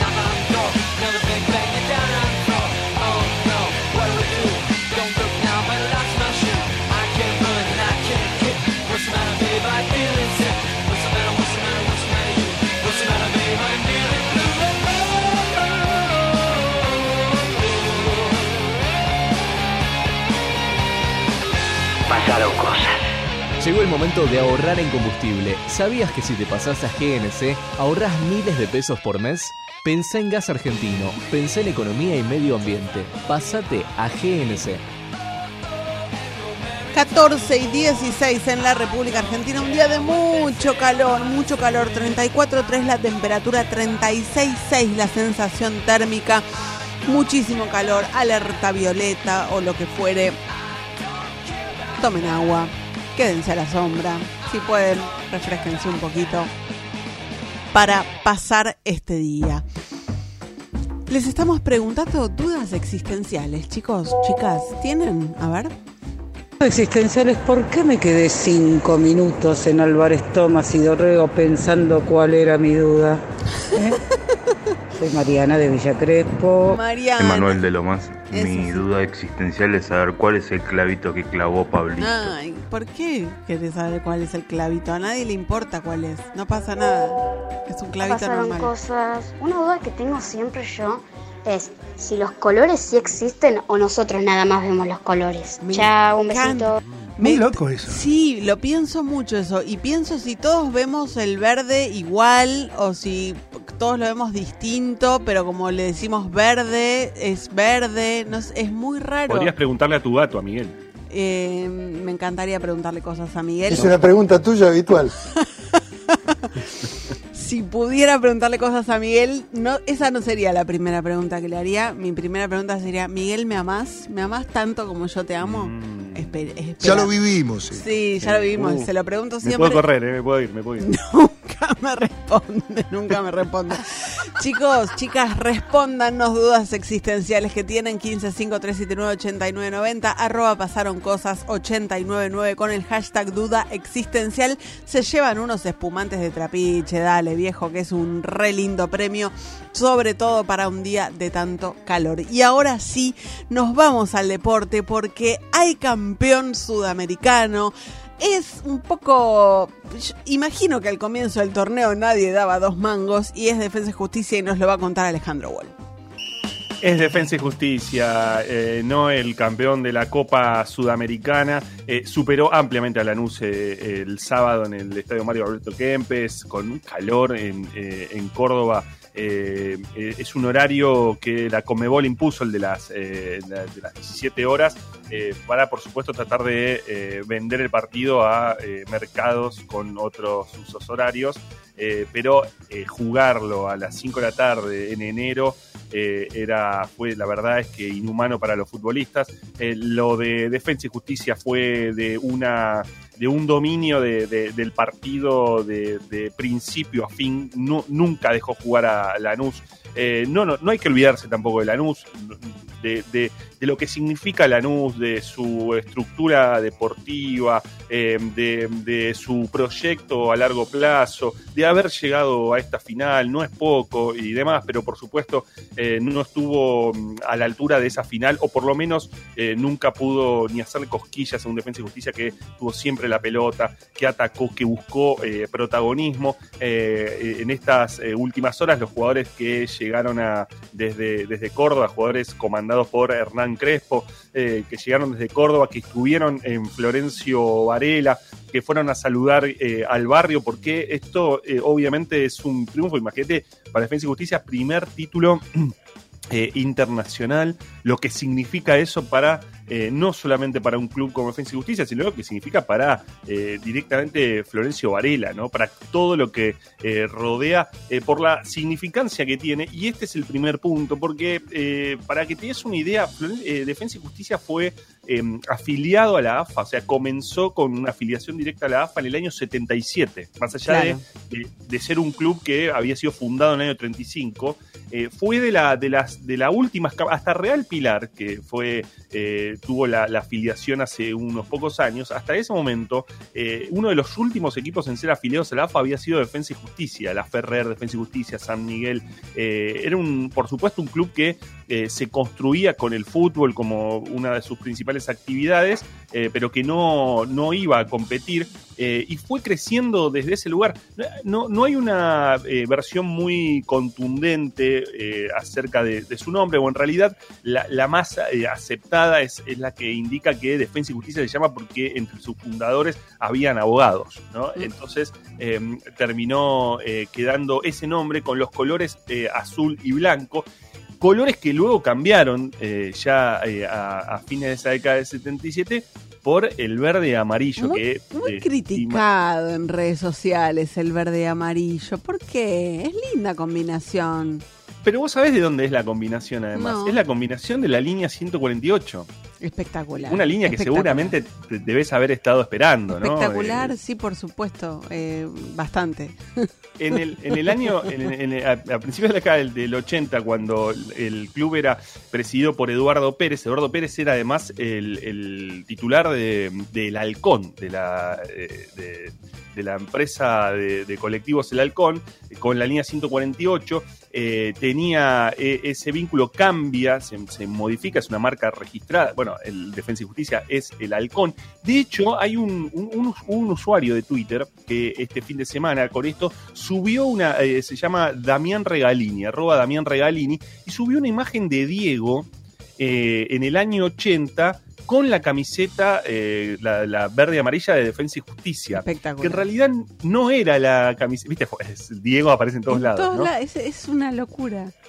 Hoy se cumplen dos meses de, de- de su muerte y todavía seguimos sin creerlo, pero eh, cuando se ve esa foto, claro, esa imagen que, que sube este usuario a Twitter, en realidad es de Diego en un partido con los choferes de la línea 148, que tenían Lo amo esa, más, eh, entonces, esa lo amo camiseta. más, porque no era un partido, cualquier partido de choferes de, de colectivo. Claro, exacto. Era un, eh, partido de choferes de colectivo. De hecho, la, jugaba la línea 148 contra la línea 22. Hubo algunas protestas en el medio porque Diego jugaba en Argentinos Juniors en ese momento. Eh, luego adopta y va a terminar adoptando esos colores. Fue ganando ascensos desde la D hasta llegar a primera en 2014. Diego Coca era eh, el entrenador, pero ya venía con un trabajo hace muy tiempo. Hubo un informe muy interesante del newsletter Prepárense para Perder del amigo Ezequiel Sher. Recomiendo mucho, es un newsletter de Cenital. Le recomiendo que, se suscriban porque cada sábado hace una entrega en la que mezcla no solamente historias, sino también contar el, el mundo del fútbol desde adentro. Eh, y una cuestión que cuenta es la otra dimensión que hay que tener en cuenta de Defensa y Justicia. Defensa y Justicia viene desde hace muchos años modificando eh, eh, sus planteles, cambiando entrenadores, pero siempre mantiene una línea de juego. Uno puede observar cómo allí dirigió Jorge Almirón, Diego Coca, Darío Franco, Nelson Vivas, que tuvo un paso muy corto y tal vez, tal vez distinto, lo mismo con Turu Flores, pero ahí estuvo Ariel Holland, Sebastián Becasés, entrenadores que luego saltaron a equipos de, primera división. Eh, eh, Juan Pablo Bosboda, Mariano Soso, eh, luego en San Lorenzo y Hernán Crespo eh, en, la, en la actualidad. Casi una escuela de entrenadores con una línea determinada. Hace años que Defensa y Justicia juega de una misma manera. Juega esto que se vio el sábado a tener la pelota, a tener presión alta, eh, apuesta por entrenadores y va cambiando jugadores. Luego esos jugadores van pasando a otros clubes, se desarman los planteles y sin embargo eh, sigue al frente. Hay un nombre clave también para entender a Defensa y Justicia, que es, mm, es Cristian Bragarnik. Bragarnik ingresa eh, en el año 2009 a Defensa y Justicia eh, y aunque él lo niega, es- se convierte en una especie de gerenciador del fútbol, un, un asesor de eh, José Leme, el presidente de Defensa y Justicia, comienza a traer jugadores, conforma la escudería Bragarnik directamente desde ese lugar. Y, un, punto, ¿no? El, claro, el fin de semana se, se decía algo que es que, eh, bueno, de, Bragarnik se pueden decir muchas cosas, pero que sabe de fútbol. En realidad, lo que hace Bragarnik es tener una secretaría técnica eh, con muchísima información, con muy buena detección de jugadores, de oportunidades y de entrenadores, y ponerla al servicio de Defensa y Justicia y, por supuesto, al servicio de otros clubes. Bragarnik que eh, es, eh, pero es clave en la compraventa de jugadores, pero de jugadores a nivel mundial, ¿verdad? Y sobre todo, bueno, hoy es dueño del Elche. eh, Claro. que eh, ayer perdió frente al Barcelona y que lo dirige Jorge Almirón. donde dirigió Jorge Almirón? Precisamente en Defensa y Justicia, dueño del Elche, y tiene mm, unos vínculos eh, muy eh, fuertes con eh, Jorge Hank, con el hombre de Tijuana. Eh, por eso también en un momento determinado, incluso cuando crecía Defensa y Justicia, se hablaba de los vínculos con Tijuana, de los vínculos mexicanos. Cuando asciende Defensa y Justicia, ese plantel, se van, eh, se van unos días, ¿sabes a dónde? A Las Vegas. ¿Por No. qué? Porque Hank, que tenía vínculos con Bragarnik, por supuesto tenía- tiene casinos eh, y hoteles eh, en Las Vegas. Espectacular. Esa estructura, y claro, estamos hablando de un equipo como Defensa y Justicia, eh, esa estructura es la que explota, por supuesto, un club que eh, con eh, esos vínculos logra además hacer, logró hacer grandes ventas y, y hacer grandes ventas, hacer mucha caja. El último balance, lo cuenta Sequiller, fue de 220 millones de pesos como superávit tuvo Defensa y Justicia para un club. Es un montón. Claro.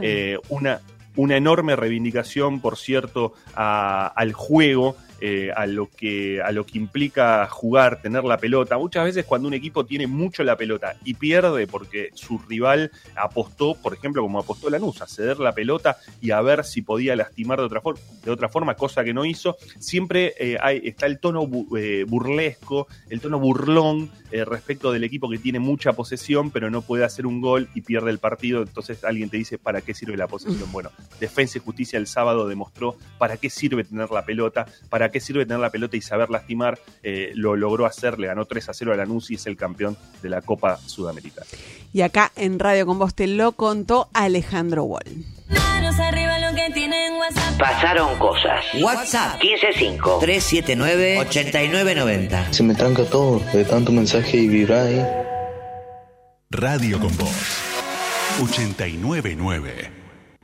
¿Sos socio de OSDE? Tenemos una buena noticia para vos. Ahora podés obtener tu credencial digital para acceder a nuestros servicios en forma práctica y segura. Es posible utilizarla sin conexión y compartirla con otra persona para que compre medicamentos por vos o acompañe a tus hijos al médico. Además, como la mostrás desde tu celular, reducís la posibilidad de contacto con el coronavirus. Descargala ahora y lleva siempre con vos una credencial sustentable. OSDE, hoy más que nunca, queremos que más gente se cuide. Superintendencia de Servicios de Salud 0800 www.sssalud.gov.ar Registro Nacional de Entidades de Medicina Prepaga número 1408 Tarifazos de comunicación 0810 555 nuestra web o a contacto arroba Apaga lo que te preocupa. Apaga la incertidumbre. Apaga lo malo. Este año, encendamos las ganas de dejar de fumar. Empezá con la ayuda de Nicotinel. Pedilo en Rappi. Nicotinel es un medicamento que contiene nicotina.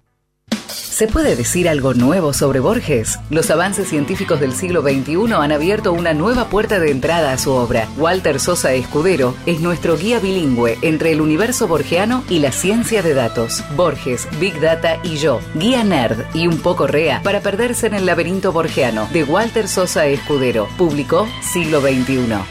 Coral Campopiano presenta su nuevo single, Dámelo Todo. Coral Campopiano, Dámelo Todo. Dámelo todo, yo quiero todo. Encontralo en todas las plataformas digitales. Moura, la batería con 18 meses de garantía. Si es batería, es Moura. Clarín presenta Veraniegamente, 10 entregas para ejercitar la memoria y mantener un cerebro ágil. Juegos de lógica, trivias y enigmas súper desafiantes. Clásicos como Sudoku, laberintos, unir con puntos y más, para mantener activas tus neuronas. Ya salió la entrega número 2 a solo 249 pesos con 90. Clarín. Decime, ¿dónde estabas el verano que escuchabas esto?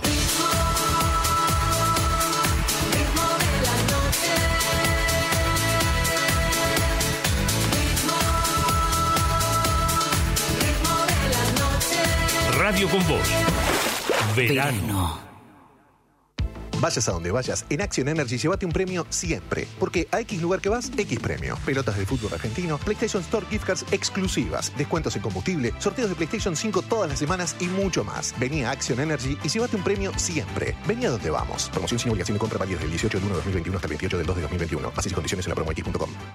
The Sound Melier presenta Capullito de rosas que tienes para mí. Lágrimas de Amor junto a la Charo de Tonolec. Corazoncito mío. Videoclip disponible en YouTube y en todas las plataformas digitales. Suave, suave está. por el placer de descansar. Suavestar, colchones y somieres. Yo uso una placa de descanso para dormir. Lo que no sabía es que acumula bacterias que podrían afectar mi salud. Las tabletas limpiadoras Corega Tabs eliminan el 99,99% de las bacterias que causan el mal olor en 3 minutos. Proba Corega Tabs. Es práctico y funciona. ¿Alguna vez te preguntaste por qué pagás tanto por un agua saborizada? Este verano, soltá el pagar de más. Probá las aguas saborizadas Bagio Fresh. Son ricas, livianas y tienen verdadero jugo de frutas Bagio. Este verano, con agua saborizada Bagio Fresh, soltate y viví fresh. 899 Radio con Voz. Cuando la realidad te patotea, aparece Pasaron Cosas. Ese gordo grandote y periodístico que con una mirada le hace entender a la realidad que no debe pasarse de pistola con vos. Pasaron cosas. Eso que te defiende de la realidad. Llegó el momento del ahorro con Supermercados Día. Además, digitalizate con la aplicación Club Día y obtené más beneficios. Y ahora, escucha estas ofertas. Super ofertas día. Durante todo enero, Salfina en paquete celusal por 500 gramos a 30 pesos y fideo espagueti mostacholo tirabuzón cuckets por 500 gramos a 35 pesos. Conseguí estas ofertas y muchas basta ir a www.diaonline.com.ar. Oferta válida hasta agotar stock de 150.000 unidades exclusivo para Socio Club Día solo para consumo familiar y productos de programas o promociones.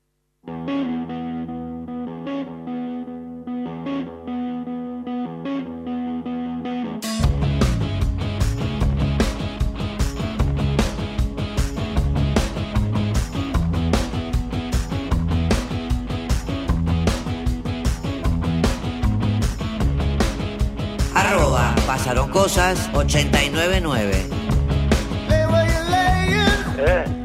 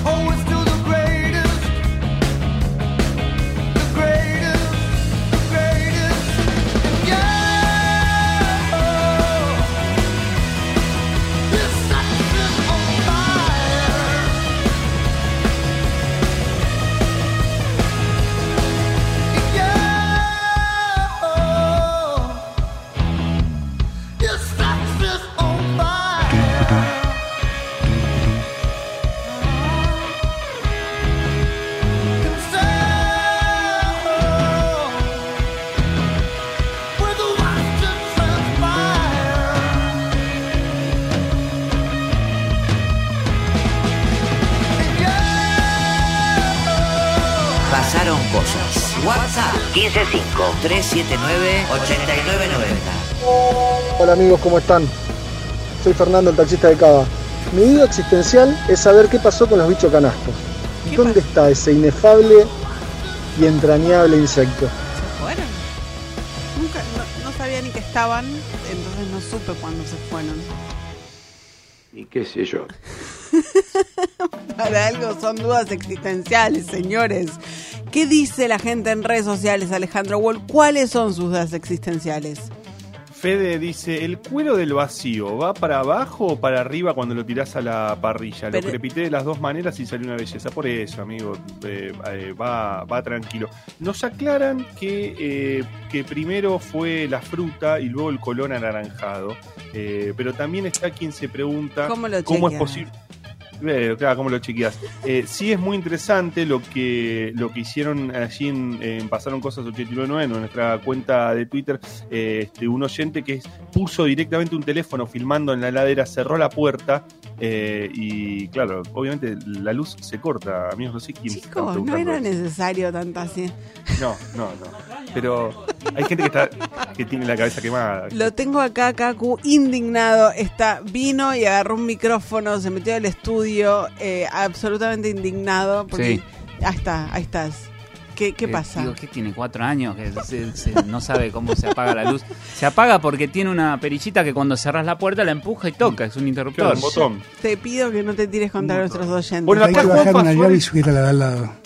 Juanfa Suárez, eh, el amigo Juanfa, eh, tiene, amigo Sí. de, de Pasaron Campo. Cosas, eh, plantea una duda existencial en, donde- en la cual se pone serio directamente y dice, ¿se habrá suicidado Chabran? Es, Mm, bueno, eh, vos sabés que lo, lo No, han planteado- sin resolver. Lo han planteado muchos, pero acá no estuvo Facu Ah, Pastor sí. contando su Que sí. anécdota. eh, Claro. que básicamente, bueno, por accidente. Con mucha verdad, Con- nada de mentiras. Tal cual. Exactamente, con mucha verdad, nada de mentira, por accidente terminó viendo el, el, el cuerpo sin vida Sí, de Chabran. él y. Hernán Brienza, los Le- dos estaban, se le- quedaron atrapados ahí. Le creemos. un chanta de no, cuarta. señor, le creemos. sí, ah, Tu eh, familia rufián y alcahuete. buah, buah, Pero buah. si No haces... sé de quién habla, si de, de, de Facu Pastor, de, De todos. de Chabran o de... de- Juanfa, no se sabe. Los pautas De Juan. dependientes, por supuesto. Claro. Cálmese, Hugo, cálmese. Ya vamos a esta sección que yo Acá sé estoy, si quieren meter el cana, venga. no lo para queremos tanto. meter en cana. No, Sin embargo, no me cagué nunca. Bueno, está bien. no queríamos saber esto. De bebé se habrá cagado, así que no diga que no. No necesitamos saber esto. Vamos a recorrer los audios que ha dejado este último fin de semana, un fin de semana prolífico en voces que coparon la escena informativa. Arrancamos por uno de los grandes temas eh, de estos días, la situación que se está viviendo en Formosa. Formosa, lo decíamos hace unos días, una de las provincias que en resultados en cantidad de contagios, en cantidad de fallecidos, es una de las provincias que claramente está gestionando con mejores números la pandemia, pero esto a costo de violaciones a los derechos humanos, violaciones que están siendo Todo no se puede. Vos la querés toda también, Eh, ¿eh? igual, esto es así, esto es así. Eh, Están siendo denunciados eh, a nivel penal, eh, ante organismos internacionales de derechos humanos, también están siendo denunciados públicamente por figuras políticas. Hoy a la mañana habló en esta radio con Ernesto Tenenbaum, Jorge González, él es ministro de gobierno de la provincia de Formosa y esto decía. Nosotros teníamos un sistema de esas características y evidentemente nuestro perfil cultural nos hace de que no hayamos cumplido. Nosotros teníamos ese sistema con este, el aislamiento domiciliario. Ante el aislamiento domiciliario nosotros teníamos dos tipos de controles diarios. El primer control era telefónico, pero también había un control presencial donde personal de salud se presentaba en cada uno de los domicilios. El 85% de las personas no cumplía la permanencia en el domicilio, por lo tanto constituían un verdadero riesgo. Qué tono de hinchado las pelotas. ¿eh? Viste, como, bueno, no es sé. claramente el vocero político del gobernador Infran en este momento está de, de, de hecho eh, escuchándose su voz en distintas radios, habló hace un ratito nada más en TN, así que evidentemente es el elegido para explicar esta situación en distintos medios. En su momento, eh, con, el, con el inicio, digamos, con, lo- con- con el inicio de la pandemia, la- cuando comenzó a circular el virus eh, en el país, eh, esta, esto se adoptó también en, Ciudad y, y de Buenos Aires y provincia de Buenos Aires, donde se establecían algunos lugares, incluso hoteles, en donde se aislaba eh, a la gente o a gente que llegaba y que les daba eh, positivo. Ahora, puede ser una, una manera. Ahora, nosotros recuerdo que lo charlamos mucho, en, Sí. en pasaron cosas en ese momento acerca de cómo determinadas medidas te llevan a un control social, eh, a tener un control social y eh, a eh, violar determinadas libertades de la gente que, por supuesto, nadie es que tiene derecho a contagiar, teniendo en cuenta lo que dice, pero eh, vos no podés establecer eh, tampoco tantas limitaciones como encerrar a determinada gente porque eh, tiene, tiene el virus. Y eso es lo que está en discusión, incluso lo que Amnistía Internacional planteó seriamente una intervención al gobierno nacional. Efectivamente, bueno, de hecho las denuncias tienen que ver con que, bueno, la gente es llevada compulsivamente a los centros de aislamiento, muchos de ellos, muchas de ellas teniendo PCR negativo, pero aún así Mm. son llevados a los centros de aislamiento por ser contacto estrecho. Habló también en el programa Ernesto Luis Naidenov, senador por Formosa, presidente del interbloque de Juntos por el Cambio en el Senado Nacional. Luis Naidenov, una figura política opositora en la provincia que eh, participó de la eh, en el momento en que la policía liberó a una de las dos concejalas que habían sido detenidas allí en Formosa por protestar en contra de estos centros de aislamiento. Esto decía Naidenov. Creo que hay mucha honestidad intelectual cuando, cuando se expresa claramente que el gobierno de la provincia descree de la responsabilidad eh, eh, social individual de los formoseños. Eh, el gobierno apostó desde el minuto uno en el marco de, la pandemia y de la crisis sanitaria al control social y generó una política del miedo que le dio resultados con esta idea de, de, de- de cerrar, de cercar con una especie de muralla a la provincia. Bueno, así está, en la, así está la situación en Formosa.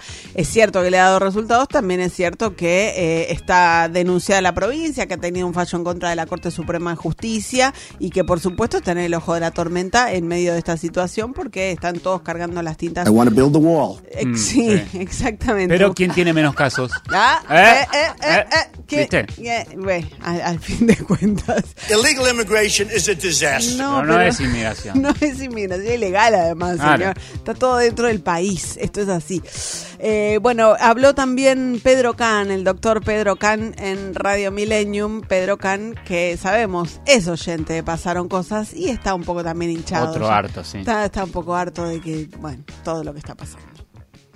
Evidentemente pegar un puñetazo sobre la mesa y decir abran las escuelas sin sin sin, sin este analizar la situación estamos en el mes de enero este hay que hay que preparar las cosas etcétera etcétera. Me parece que son son expresiones que solamente sirven para para hacer marketing político. Entonces yo yo te, te- quiero aclarar estoy totalmente a favor de que hay que eh, retomar la actividad presidencial pero veamos cómo lo hacemos ve- ve- veamos cómo cómo tomamos los Vos que es irresponsable decir una fecha para calmar a los padres. Pero por supuesto, porque porque en en este momento seguramente que si vos haces una encuesta, explotar, el 99,99% de los padres, yo, yo no tengo hijos en edad escolar, pero tengo nietos en edad escolar, incluyendo mis hijos, quieren que quieren que vuelva la, la- la actividad presencial. Quizás se labran las escuelas para que se ventilen. No puede ser. Tienes razón. No es para que vayan. Tienes razón, igual. Dice, es enero, gente. ¿Por Claro, qué ¿qué tanto apuro, hermano? ¿Qué están pidiendo? Aparte, uno, ¿qué qué decía cuando en el secundario te iba mal? ¿Te la llevas a dónde? ¿A diciembre o a marzo? A marzo. Nunca a febrero o enero. Y sí, no, no, tienen que, tienen que aguantar un rato. Tiene razón. No es necesario abrirla ya. Los deschaba a los hijos, además dice, sí, mis hijos quieren que abran las escuelas, ya no se los fuma más a los Y pibes. a los nietos, ¿viste? Los nietos también, ¿sabes? Los nietos deben estar. de- los Can deben hablar todos Sí. igual así, debe, estar, debe ser una familia hinchada a los huevos. Ah, ¿no? Rápidos y, de y los hartos, ovarios también. Hartos, hartos. Toda la, todo el primario y todo el secundario escuché la, el- la frase en algún momento, el no vamos a llegar con el programa. Todo- siempre. Problema, ay, ya está, digo. Mira, más o menos a estoy acá. Estamos vivos, es cierto, es cierto. Axel Kisilov habló en Radio 10 sobre la vacunación. Otro harto, escúchalo. Sí. Lo que nosotros tenemos ahora es que salió otro avión a buscar vacunas y cuando regrese vamos a, eh, a implementar este, esa vacunación. Es cierto que hay que coordinar todos estos factores, disponibilidad y todo lo que se involucra, este, logística para abastecerla, pues tampoco uno puede armar todo un sistema logístico eh, sin saber exactamente cuántas vacunas van a llegar, cosa que hay que hacer por si llegan, así que bueno. Después inscripción, porque como es voluntario, eh, supongamos que se va cumpliendo el cronograma tal cual está previsto o esperamos que se pueda cumplir, que de nuevo me parece muy injusto de parte de, de los que criticaron todo tipo de vacunas, particularmente la Sputnik, que ahora digan que son pocas. Bueno, eh, toda esa locura dejémosla fuera, porque esa es la campaña antivacuna. Un poco de razón tiene, voy a decir. Es cierto. Sí, porque te quejas por todo. Primero que no, no para la mí que es- Sputnik no. Claro. Pero son pocas. Pero cuando me dan la Sputnik, bueno, es como, ¿por qué se la dan ellos y no nosotros? También. En un momento ya no sabes qué estás discutiendo, qué, qué estamos debatiendo. Si la, si, eh, si la efectividad o, eh, o, o la situación de la vacuna o si hay una determinada cantidad de, de vacunas. Ahora te digo algo. El gobernador Mm. dice en este audio que escuchamos, eh, salió un avión a buscar. Bueno, no salió ningún avión a buscar, chicos. Está bastante demorada esa segunda parte de, de- del vuelo a, a buscar más dosis de la Sputnik. ¿No puede mandar los rusos un avión? Sí, tener. Tenemos que- al mejor piloto de tormenta. Claro, pero digo que manden, si los rusos tienen aviones, ya te ahorras un viaje, porque es de acá hasta allá y de allá hasta acá. En cambio, el otro es pum, te mando, tomar, tomar el No, le cargamento. decís, eh, pago, pago cuando recibo. Pago como, como cuando- mandás, cuando Sí. mandás algo, no ¿viste? sé si te Man- conviene eso, porque viste que está- están todos los países queriendo vacunas. Pero que haga delivery de vacuna, ¿entendés? Porque si, no, si yo pido un delivery a la pizzería, no voy yo a la pizzería a pagar y vuelvo a mi casa para esperar a que me la un Me la trae de una. Le mandamos un rapi. Sí, un rapi ruso. Venga desde allá. Creo que no va a funcionar, chicos. Eh, habló Soledad Acuña. Bueno, Soledad Acuña, la ministra de Educación de la Ciudad de Buenos Aires, está en una discusión pública muy fuerte con los gremios docentes por esta decisión de volver eh, a las clases presenciales a partir del 17 de febrero. Falta menos de un mes. En Radio Mitre, Soledad Acuña avisó, el que no viene a la escuela no cobra. Bueno, eso es una medida de fuerza, con lo cual, como cada vez que hay una medida de fuerza, el docente que no trabaja sin tener una licencia justificada se encuentra el día. Ellos pueden manifestarse, pueden tomar una medida de fuerza, está previsto en los regímenes laborales, pero también el gobierno de la ciudad, y está comprobado y por la justicia, en caso de que el docente no trabaja, se le descuenta el día. No. Dijo. La autopercibe como una medida de fuerza ella. Ella la, exactamente, dijo Claro, también claro. en Radio 10 que a diferencia de eh, las expresiones docentes que han ganado la agenda pública, la mayoría de los docentes, según Soledad Acuña, quieren volver a las aulas. Mira, con los docentes en general, nosotros eh, venimos hablando, ya te construimos este modelo dialogando con los docentes, con directivos de gestión estatal y privada. La enorme mayoría de docentes quieren volver a las aulas. Los sindicatos, que son 17, Sí. todos tienen una postura firme respecto a la necesidad de cuidado. Ahora, hay algunos sindicatos que hacen política partidaria. Entonces, ahí es más difícil. O sea, los que buscan un rédito político de estas, los que quieren algo distinto a la política educativa, entonces con eso no es muy difícil que lleguemos a un acuerdo. Ahora, con el resto vamos a seguir dialogando las veces que haga falta para seguir mejorando los protocolos y, ellos, y que ellos se queden seguros y tranquilos de que hay medidas de cuidado para todos, para estudiantes y para docentes. Bueno, eh, ya marca ahí una diferencia, ¿no? Entre los distintos sindicatos, dice la ministra, con estos es imposible llegar a un acuerdo, con el resto vamos a seguir dialogando. Eh, habrá que ver si ese diálogo llega fructíferamente a algún lugar antes del 17 de febrero. Habló en el Destape Radio Angélica Graciano, ella es eh, docente y dirigente de UTE Cetera, y esto decía. Bueno, eh, es parte de lo que ya vienen planteando eh, tanto Rodríguez Larreta, la ministra Acuña, y, toda la derecha en el país, que es como una corriente aperturista que se inició en el mes de junio del año pasado. Nosotros estamos planteando eh, la retención de servicios, que es una retención de índole administrativa que está prevista en la ley de asociaciones sindicales, es no concurrir al lugar de trabajo porque no se garantizan las condiciones exigidas por las- los acuerdos nacionales. Una discusión que al menos en este punto parece estar eh, en una situación de, de- encerrona, de callejón sin salida. Eh, me gustaría escuchar la opinión de Ale Wall como padre que tiene a dos niñas en edad escolar.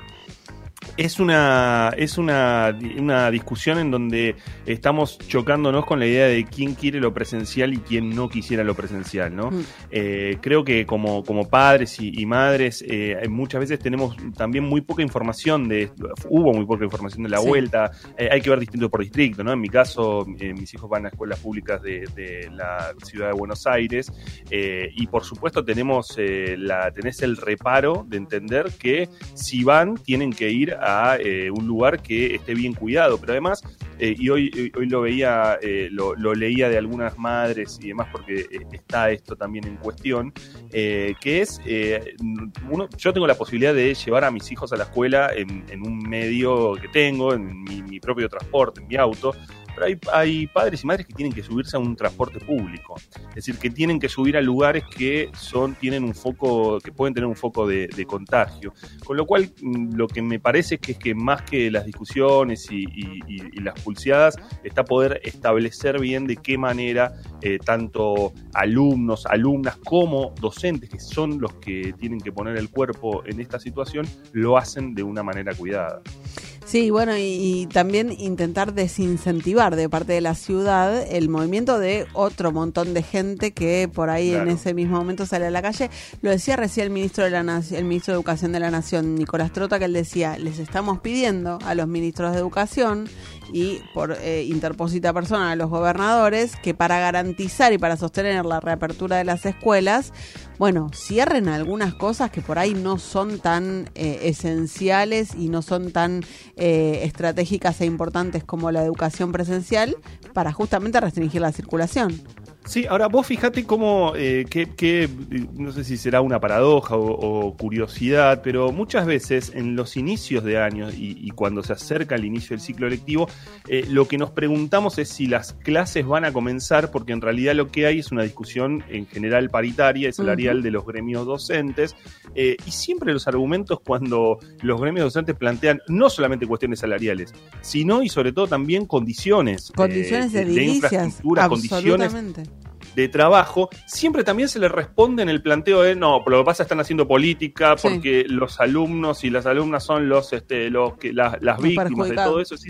Siempre hay una discusión y un tironeo y en esta situación eh, eh, se plantea lo mismo, porque lo que se está discutiendo acá ya ni siquiera es una cuestión eh, salarial que de- debería estar discutiéndose, sino lo que se plantea es efectivamente cuáles son las condiciones de trabajo para volver. Y todo, la verdad es que también tenemos que decir, todo gremio debería poder tener la fortaleza de discutir esas cuestiones. Total. Porque hay muchos gremios a los que los empleados y las empleadas las fueron empujando a volver a la presencialidad sin poder este, tener ni siquiera poder alzar la voz. Absolutamente, absolutamente. Bueno, una discusión que por supuesto nos va a seguir eh, eh, eh, convocando durante los próximos días, al menos hasta el 17 de febrero, cuando empiecen las clases presenciales en la ciudad de Buenos Aires y luego veremos el resto de los distritos. Tengo los dos últimos. Primero, Pablo Zurro, intendente de Peguajó que subió a sus redes sociales una arenga para ¿Esto sí que periodismo, no? no, Ah. señor, una arenga para sus compañeros intendentes indignado con la sociedad rural.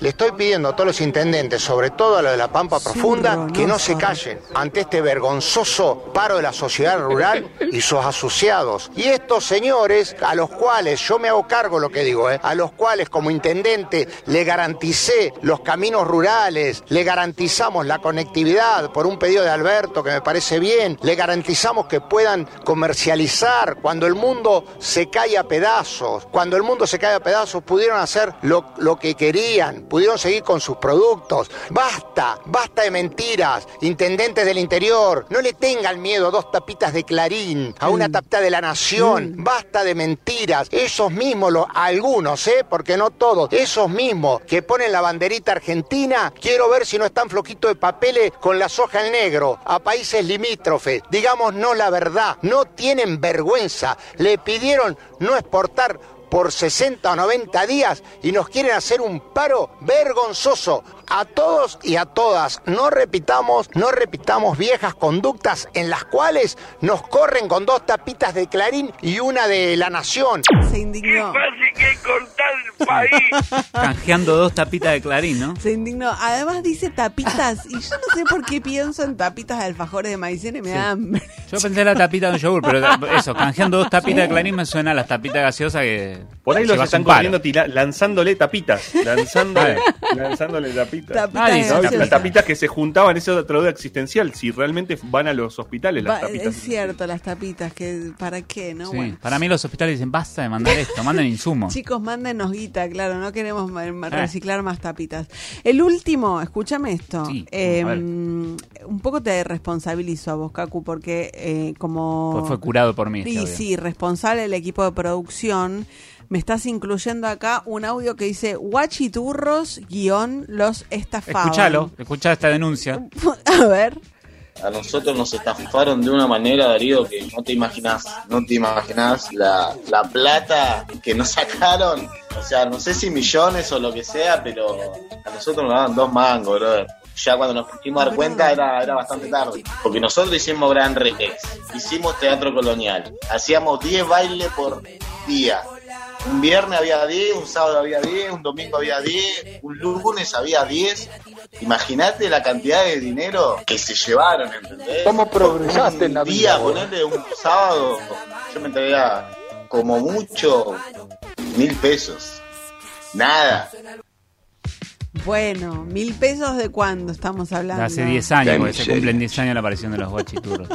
Igual, si ni guachi ni turros eran, se lo garcaban dando con la guita. Dejate joder. No lo- la coste no los dejaba usar eh, No. la- las chombas. Chicos, ¿por qué los trataron tan mal a los guachiturros? ¿Qué onda? ¿Por qué? Quería que quería que le que les pagara, que supuestamente les ofrecían pagar para no, no- para que no usaran Claro. eh, Ay, esto, bueno, ¿no? ahí podrían... Para todo este quilombo fue porque hicieron tirate un paso, nunca entendí, nunca Claro, terminé de entender. era su gran hit, su único hit. en Claro. Bueno, con un único hit está bien. Igual yo intuyo, no, no conozco el caso, pero intuyo que tiene razón, que los remil estafaron. Y que los sí, hacían remil 10 shows cada 30 afanaron. minutos. Dale. Igual un abrazo, ¿no? Porque debe ser la historia de nuestras vidas, ¿no? Eh. Sí, no- nos vivieron cagando. ¿Sabes qué? Esto es así.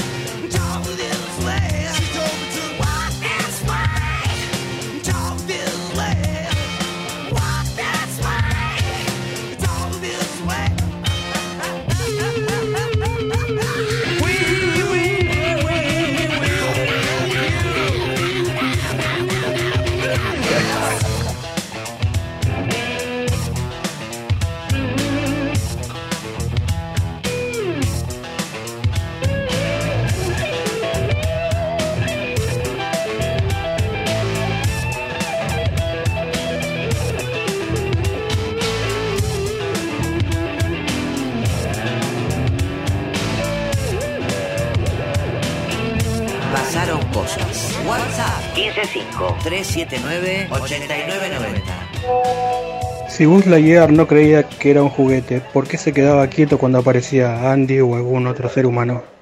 Pasaron cosas. 899 Radio con Voz. No aplaudamos al mosquito, combatámoslo en serio. Para combatir el dengue, el zika y el chikungunya, evitemos que los mosquitos piquen y se reproduzcan. Usemos repelentes, coloquemos tules en la cuna de los bebés y demos vuelta a contenedores para que no se acumule el agua. Si tenés fiebre alta, dolor de cabeza y dolor muscular, no te automediques y acudí al médico. Encontrá más información en argentina.gov.ar. Argentina Unida, Ministerio de Salud, Argentina Presidencia. Tomás algo frío, un pinchazo. Tomás algo muy caliente, otro pinchazo.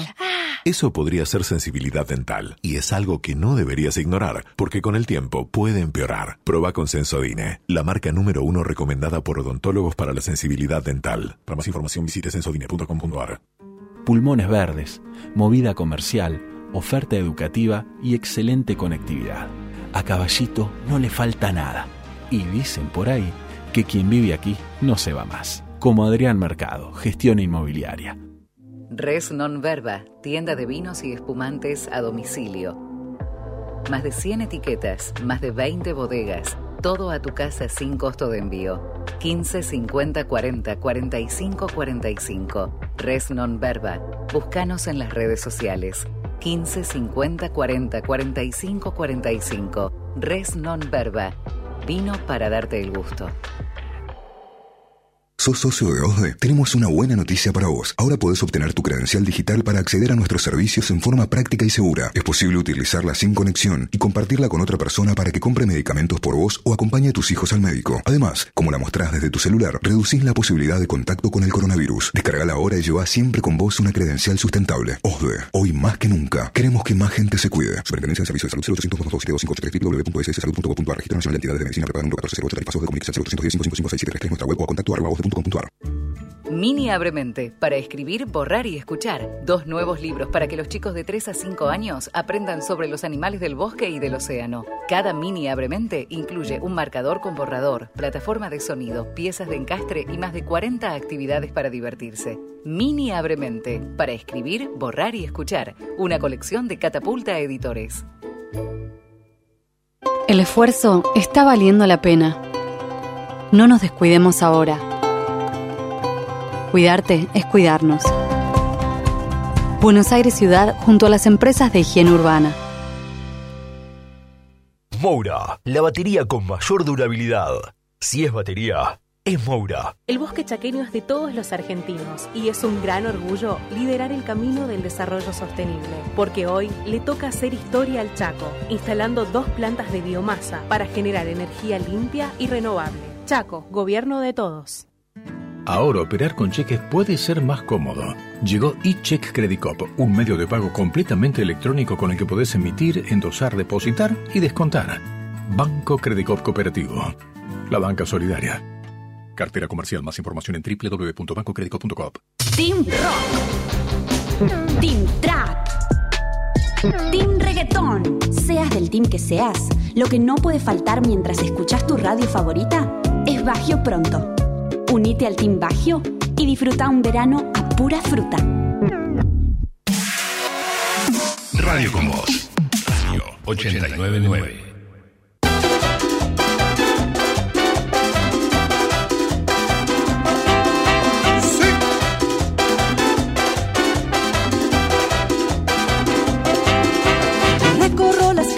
algo es difícil.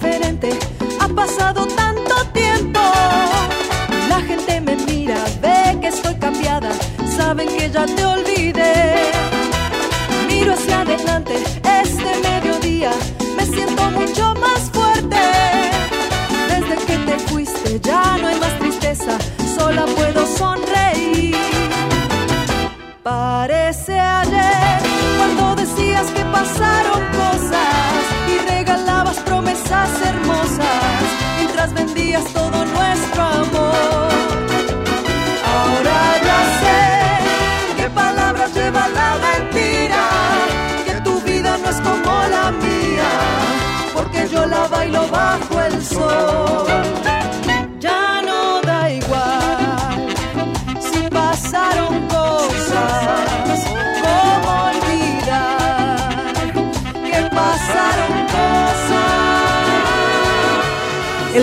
Magnate norteamericano Maurice Pearl, presidente de Patriotic Millionaires, Millonarios Patrióticos, un grupo conformado por personas de alto poder adquisitivo, y sí, dijo que Estados Unidos debería seguir el ejemplo de la Argentina y aprobar un nuevo impuesto a las personas más ricas para ayudar a enfrentar la crisis derivada de la pandemia.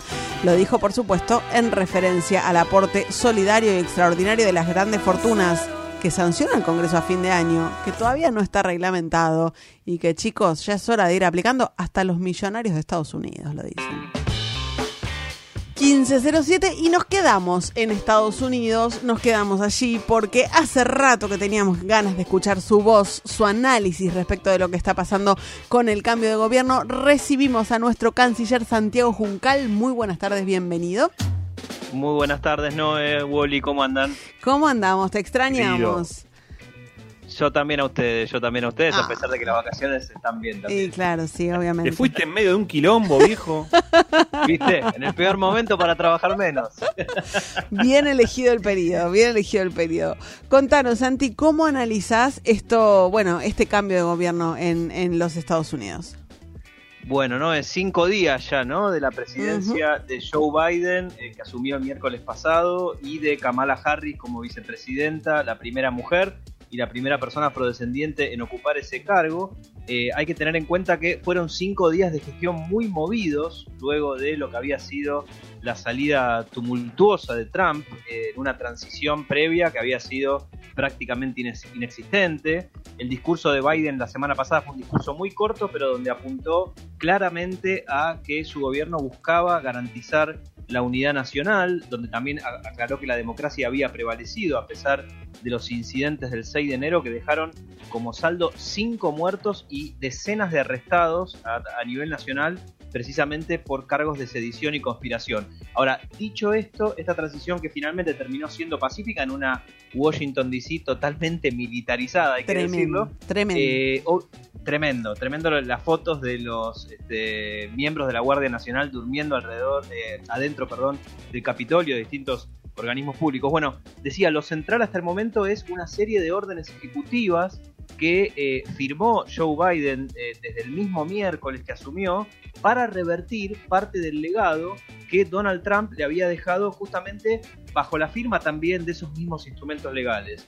Eh, a ver, hagamos un breve repaso, yo diría, de lo más importante, porque en eso, en el marco de, esos- de esas órdenes ejecutivas, por ejemplo, lo que ha hecho Biden es restablecer la pertenencia de Estados Unidos al Acuerdo Climático de París, del cual el gobierno de Trump se había ido eh, previamente, un acuerdo que se firmó en 2015 y que en realidad pone eh, obligaciones muy, muy eh, endebles, o sea, decir, no compromete seriamente a los países a modificar fuertemente sus emisiones, pero así todo Trump se había ido. También canceló la construcción de un oleoducto que había generado problemas con los pueblos originarios en distintos estados de Estados Unidos, aunque todavía o no ha hecho a la vez eh, la cancelación de la construcción de otro oleoducto que sí sigue generando problemas en cuatro estados del norte de Estados Unidos.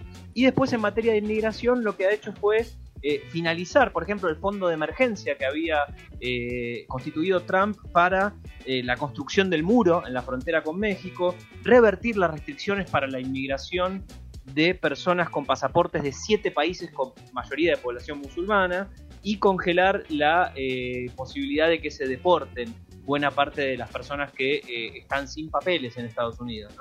Esto hay que decirlo, en- Biden formó parte de un gobierno a cuyo presidente en su momento Obama se lo llamó deportador en jefe, no hay que olvidarlo, ¿no? Es decir, hubo una gran cantidad Claro. de deportaciones en el gobierno de Obama, por lo tanto no se sabe cuál va a ser el plan integral que va a llevar a cabo y cuál será el alcance. y Más allá, más allá del discurso, ¿no? De Obama, las deportaciones estuvieron a la orden del día. Exactamente, y más allá incluso de lo que acabo de decir, que creo que va en un sentido positivo, porque obviamente tenía un sesgo muy discriminatorio el planteo de Trump, por ejemplo, de prohibir que eh, personas de mm, países de mayoría musul- de, de mayoría de población musulmana accedan a Estados Claro. Unidos. En materia económica también hubo órdenes ejecutivas, suspendió los pagos de créditos eh, universitarios eh, y de los intereses también. eh, mejor dicho, extendió la suspensión que ya estaba hasta el 30 de septiembre, suspendió los desalojos, los desalojos y las ejecuciones inmobiliarias hasta el 31 de marzo. Es decir, paró un poco la pelota en un contexto de crisis muy grande en Estados Unidos. Hay que tener en cuenta que la economía de Estados Unidos eh, habría caído más del 4%, todavía no están los datos exactos, a lo largo de 2020. eh, además de tener, obviamente, un montón de órdenes ejecutivas firmadas por Biden que apuntan a atacar lo central en este momento, que es la eh, pandemia que está bastante descontrolada, hay que decirlo, en Estados Unidos y sobre todo en ciertas zonas, ¿no? 25 millones de contagios superó ayer Estados Unidos, más de 417 mil muertes eh, en todo este tiempo. El propio Biden dijo las cosas continuarán yendo peor hasta que empiecen a ir mejor y calculó que se superarían los 600 mil muertos por COVID eh, en los próximos meses, ¿no? Es Algo que es una cifra espeluznante y, sí, inédita para todo país del mundo, ¿no? Claro, claro. Obviamente que va en relación con la cantidad de población que tiene Estados Unidos, que, que es Por eh, muchísimo más amplia que en Argentina, pero igual, más de medio millón de fallecidos. La previsión es más, más de medio millón de fallecidos. Eh, un poquito menos en realidad, más de 417 mil. La previ- Si, si pero- dije mal, No, no dijiste que él espera tener Ah, 600 Sí, sí, perdón. sí, sí, Claro, perdón. Lo- claro. Lo, que espera es que haya más, más de 600 mil, sí, sí, Claro, sí, efectivamente. Efectivamente. Eh, bueno, las medidas para contener la pandemia, eh, digamos, tienen que ver con crear una junta de testeo, crear un programa para el desarrollo de terapias para enfrentar el COVID, crear el cargo de coordinador responsable del COVID y además restablecer la presencia de Estados Unidos, al igual que con lo, lo que hizo con el Acuerdo Climático de París, en la OMS. Recordemos que Trump el año pasado había quitado a Estados Unidos la membresía de la Organización Mundial de la Salud, algo que fue muy criticado a nivel internacional también. ¿no? Eh, hoy va a firmar eh, Biden eh, una orden ejecutiva para promocionar el compra estadounidense. Fíjense que con esto, de alguna manera, se alinea lo que fue, si se quiere, el programa económico de Trump, con Claro. algunas de sus medidas vinculadas a que las empresas estadounidenses retornen a, a- a suelo estadounidense desde los países asiáticos y fundamentalmente de China. Pero bueno, obviamente queda mucho camino por desandar porque todavía no se ha aprobado un programa de estímulo de 1.900.000 eh, no- 900 mil millones de dólares que, o sea, 1,9 billones de dólares que el gobierno de Biden quiere hacer acelerar precisamente para traccionar a la economía en un contexto de que la recesión puede empeorar, sobre todo porque empeora también la pandemia. ¿Cómo quedó en el Congreso? ¿Tiene número para aprobar eh, un paquete así? Bueno, es lo que quieren hacer en las próximas dos, dos semanas. De hecho, se ha atrasado el impeachment, el proceso de destitución a Trump, que va a empezar el 9 de febrero, el martes 9, por esta razón y también para que se realicen las designaciones para lo que es el gabinete de Biden. Recordemos que en Estados Unidos es el Senado el que termina aprobando las designaciones del gabinete del presidente, en este caso obviamente de Joe Biden. Y eh, yo diría que va a ser una negociación muy larga la que va a llevar a cabo, la que van a llevar a cabo, perdón, los demócratas con los republicanos, precisamente porque los republicanos han generado en su momento, o vienen generando desde hace años en realidad, eh, una obturación para la salida de medidas en las distintas cámaras, pero fundamentalmente en el Senado, donde tienen en este momento no una mayoría porque están 50-50, Claro. ¿no? Y por eso desempata Kamala Harris. Eso también, esos números son muy importantes para lo que va a ser el proceso de destitución a Trump, que te- ahí se necesitan 67 votos para que en todo caso Trump sea destituido cuando en realidad ya salió de su cargo, una cosa medio extraña. Este, pero bueno, eh, la verdad que eh, está, está abierto ese proceso por el cual se va a terminar generando ese paquete de estímulo que obviamente, más allá de ese número que te decía, 1.900.000 millones de dólares, no se sabe bien en qué va a consistir y si va a terminar siendo así y, y en última instancia en qué se va a aplicar fundamentalmente. Claro, claro. Así que bueno, e- este es un poco el panorama, digamos, en Estados Unidos. Es bastante complejo los desafíos que tiene por delante Biden, diría yo. Hay que tener en cuenta que, eh, por ejemplo, la estrategia para calibrar la relación con China todavía no es clara. Tampoco es claro todavía qué va a pasar en su relación con Irán, qué, qué es lo que va a hacer eh, Biden con esto, si va a restablecer un esquema parecido a lo que fue el acuerdo con Irán en su momento con otras potencias europeas este, y, y con la presencia de, de China también allí. Lo que hay que decir es que hoy, en este, en este momento, se está llevando a cabo el foro de economía mundial de Davos en Sí. Suiza, en realidad, por supuesto, de manera virtual. El Xi presidente, el habló- presidente Alberto Fernández va a participar de manera remota también, por supuesto, pero efectivamente va a participar. Exactamente, lo van a hacer varios. Joe Biden no lo va a hacer, porque, precisamente porque está haciendo avanzar su agenda y está ocupado en eso. Pero Xi Jinping hace un rato eh, habló, el presidente chino habló eh, de manera virtual también y advirtió a los líderes mundiales, en realidad en un tiro por elevación al recientemente asumido Joe Biden, que no inicien una nueva guerra fría. Se manifestó en contra de amenazas e intimidaciones y dijo que la confrontación a nivel internacional solo lleva a lesionar los intereses nacionales y afectar a la gran mayoría de la población. Esto es una advertencia interesante en un contexto en el que obviamente se sabe Biden en el marco de un consenso bipartidista para calibrar la relación con China puede llegar a, a tener actitudes semejantes, aunque también con ciertos matices diferentes a las que tuvo Trump.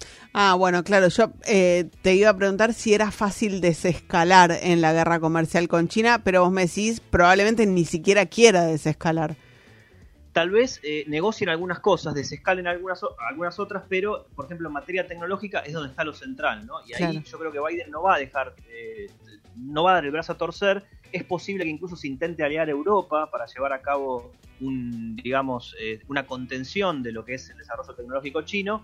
Está por verse también eso, pero lo cierto es que China ha sido, yo diría, eh, identificado por parte de los demócratas y los republicanos como el gran rival a vencer o el gran rival a contener en el marco de un ascenso que ya lleva décadas. ¿no? Por lo tanto, habrá diferencias con relación a Trump, pero la estrategia no va a ser muy, muy distinta en el sentido de tener que contener a China. En eso el objetivo está claro. Los, los episodios en, en la guerra tecnológica fueron eh, que la prohibición de TikTok, eh, todo el tema con Huawei.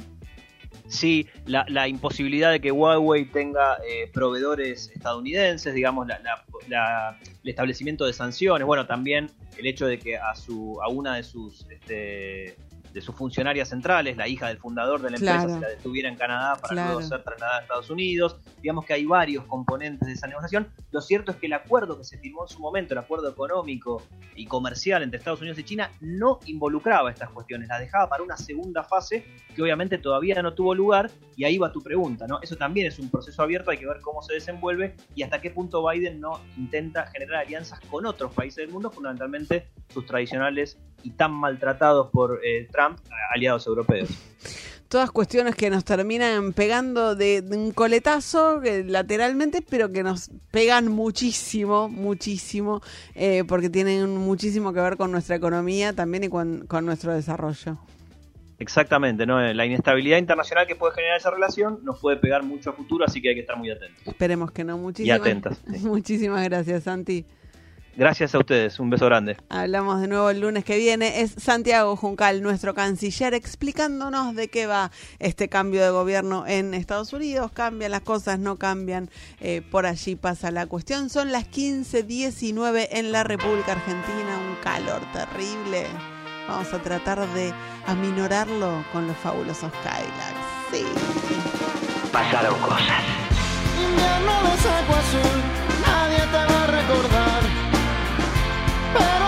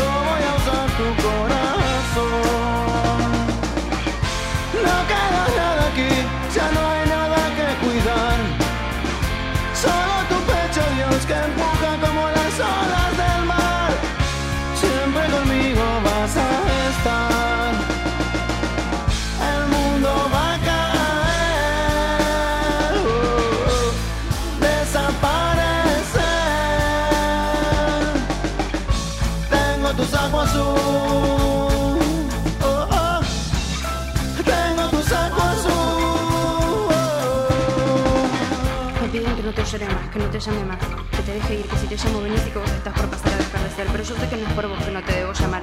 Habrá que olvidar y bueno, y bueno, y pasará. Y todo también pasará. Pobre.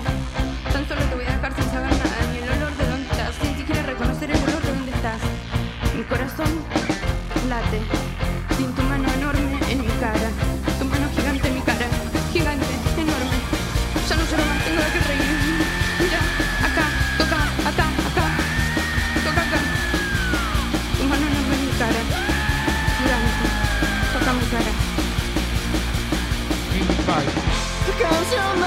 azul, nadie la va a recordar. Pero dentro de mí siempre te vas a quedar. Siempre conmigo vas a estar. Pasaron cosas. WhatsApp 155-379-8990. Hola amigueros, mi duda existencial es si Cristina y Putin saben que en Twitter tienen un romance y él le dice mi reina. Saludos. Yo les cuento, eh, se los cuento en secreto. Ustedes no, le- no le digan a nadie. ¿Tenés información? Ella sabe que la shipean con Putin. Ella sabe y la cargan con eso. Así que no le cuenten a nadie. Hola, pasaron cosas, soy Úrsula y esta es mi duda existencial. ¿Qué es una piedra? ¿Qué es una piedra? Es excelente. ¿Cómo responde? No sé. ¿Cómo responde esa pregunta? ¿Qué es una piedra? Excelente. Te quiero mucho. Pasan cositas. 1522 en la República Argentina, 35 grados 2, eh, sensación térmica en este momento en la ciudad de Buenos Aires y nunca más apropiado para charlar de este tema eh, con esta temperatura. Estamos en comunicación con Leonel Tesler, él es presidente de la Fundación Soberanía Sanitaria y es una fundación que está reclamando políticas públicas para acceder a algo tan necesario y tan básico como la protección solar. Chicos, chicas, yo no sé si intentaron o buscaron comprarse un protector solar en estas últimas semanas, meses, años. Carísimos, incluso los que están en precios cuidados. 30 mil. 30 mil, pero olvídate, más caros, más caros. Así que me gusta mucho la idea de poder charlar con Leonel sobre este tema. ¿Cómo estás, Leonel? Te saluda Noelia Barrel Grijera. ¿Cómo estás, eh, Noelia? ¿Qué decís?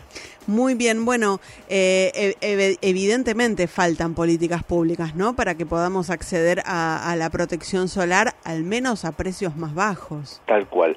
Eh, básicamente, los protectores solares hasta ahora se consideran productos cosméticos, como si sirvieran para que uno esté más lindo, qué sé yo. Y la verdad es que es la mejor forma y la, la manera más efectiva para prevenir el cáncer de piel. Claro. Entonces, la verdad que no corresponde que, que sea que sea considerado un cosmético, tendría que ser eh, tomado como un medicamento y una vez que es tomado como un medicamento, a pesar de, de los precios que ya terriblemente caros que tienen, eh, puede- pueden entrar al PMO, al programa médico obligatorio, y que te lo cubra la obra social, la prepaga, Claro. si, si tenés. Y también al asumir que, que es un, un medicamento en la medida de, de prevención del, del cáncer de piel, se puede pensar en políticas públicas que, donde por ejemplo el Estado directamente compre eh, protector solar eh, y se lo pueda se lo pueda dar a la gente que no tiene más cobertura que la estatal, a la Claro. gente que no tiene ni obra social ni prepaga. Sí, son- como hace hoy con los métodos anticonceptivos, por ejemplo. Exactamente. Absolutamente, absolutamente. Ahora, decime, Leonel, no hay ninguna obra social, ninguna medicina prepaga. Esto no es cubierto eh, por el sistema de salud eh, desde ningún punto de vista. no es cubierto por el sistema de salud y tampoco el Estado se ha metido hasta ahora eh, en regular eh, los precios de los protectores solares como algo que, es importante para la salud. Sí, como ustedes estaban diciendo recién, hay algunos protectores solares que están en precios cuidados, pero eh, no hay una, una política que mide específicamente a los protectores Claro, solares. Y si claro. vos te pones a comparar los precios que tenían hace un año los eh, los protectores solares, ves que hay un, un aumento promedio del 51%. No, sí, es tremendo, tremendo. Yo me tomé como, como política personal comprar eh, protectores solares, fijándome bien la, la fecha de vencimiento, en mayo, junio, que por ahí es como que queda la resaca del verano y por ahí los conseguís un poco más baratos y si tienen fecha de vencimiento a más de un año te sirven, pero no, los precios, mira, estoy mirando eh, entre 450 y 1700 pesos los Tal cual. protectores solares con un promedio de 650 pesos para el factor 30, que eh, me parece que ya quedamos un poco desactualizados con el factor 30, ¿no? No, ¿sabes qué? Es A es súper importante tener en cuenta que entre el factor 30 y el factor 60 la diferencia en protección es mínima. Ah, mira. Vos tenés el, y en el precio no es 30 mínima la diferencia, es bastante. ¿Cómo? En precio no es mínima, Pero- la diferencia es bastante. Ese es el ese es, es el truco comercial Claro, también de, los laboratorios que lo fabrican, Claro. porque le- en términos de protección vos tenés que el, el factor 30 te protege contra el 98%, el 97% de los rayos ultravioleta. El factor 60 que tiene el doble y capaz te cuesta el doble, eh, apenas tiene un 1% más de protección. Filtra el 98% de, de los rayos ultravioletas. Claro, Quiere decir que capaz te cobran el doble por una diferencia de un 1% en la Mm. protección contra el sol. mínima, mínima. ¿Y mm, cómo es el tema en cuanto a las edades? Eh, ¿Los adolescentes, las adolescentes tienen que usar más, menos factor eh, en pieles que todavía no han sido tan expuestas al sol? ¿Cómo es esa cuestión? En realidad, los años críticos son los primeros 18 años. Eh, los chicos chiquitos, que por lo general no hay tanto problema porque la- los adultos que, que están a cargo se ocupan de, de- de ponerle mucho protector solar Claro. o de no exponerlos al sol, entonces suelen estar cuidados. Y en la adolescencia también es muy importante que, que se cuiden porque el daño que se produce con la quemadura del sol se va acumulando y puede llegar a ser irreversible. Bueno, claro. Esto lo sabemos bien las mujeres que nos hemos expuesto al sol desenfrenadamente durante nuestra adolescencia y después llega un momento que eh, la cara te, te lo empieza te empieza a delatar esas, eh, esas exposiciones. Leonel, estamos hablando con Leonel Tesler, él es médico, es presidente de la Fundación Sobera- Soberanía Sanitaria, una fundación que está reclamando políticas públicas para acceder a la protección solar, políticas públicas que tienen que ver con el precio, pero también con la distribución de protectores solares. Leonel, está mi compañero Alejandro Wall que te quiere hacer una consulta también. Dale. Leonel, ¿cómo estás? Buenas tardes. Eh, el- el- la, exposición al sol puede ser en muchos casos voluntaria, digo, quiere decir, cuando uno se va de vacaciones, está en la playa o está en alguna pileta y es esa cosa de tirarse a tomar sol, po- eh, por- obviamente cuidándose con un protector, pero poniéndose, exponiéndose al sol. Pero después eh, hay trabajos que tienen una exposición concreta al sol. Uno puede pensar inmediatamente en, en los obreros, en la calle y demás, pero también en, en quienes hacen tareas de delivery, por ejemplo. Eh, ¿Hay algún planteo por, para, para que eh, ciertos convenios y demás puedan hacer, ser concientizar y, y- y entregarles eh, este tipo de, de- de elementos de cuidado? ¿Qué tal, Alejandro? ¿Cómo estás? En realidad, eso hay normas que ya establecen que para las personas que trabajan eh, al intemperie, el empleador tiene que garantizarle el acceso a los elementos que sean necesarios para protegerlos de la, de la radiación solar. Además de los obreros de la construcción, de la gente que trabaja en delivery, están los mobileros de, de los medios que también Claro. están en la calle todo el día eh, y, y están expuestos al sol. Eh, hay eh, resoluciones vigentes de, de la Superintendencia de Riesgos del Trabajo que eh, obliga, tomando el- la radiación solar como un factor cancerígeno, al que están expuestos determinadas personas por eh, su ocupación, obliga a los empleadores a eh, abastecerle de protector solar, de sombreros, de ropa eh, que filtre los rayos ultravioletas. Eh, el tema es que, como todo el resto de los riesgos del trabajo, eh, para que aparezca esa, esa obligación, primero el empleador tiene que denunciar la exposición a, a la radiación solar como eh, un riesgo propio de la actividad que, que desarrolla. Clarísimo, clarísimo. Bueno, esperemos, esperemos que haya eco para este tipo de pedidos porque son realmente muy necesarios para la salud. Te agradecemos mucho, Leonel, por este contacto con Radio con Vos. No, gracias a ustedes, que anden muy bien. Era Leonel Tesler, él es médico, es presidente de la Fundación Soberanía Sanitaria y están reclamando algo que vos lo decís y parece bastante básico, che.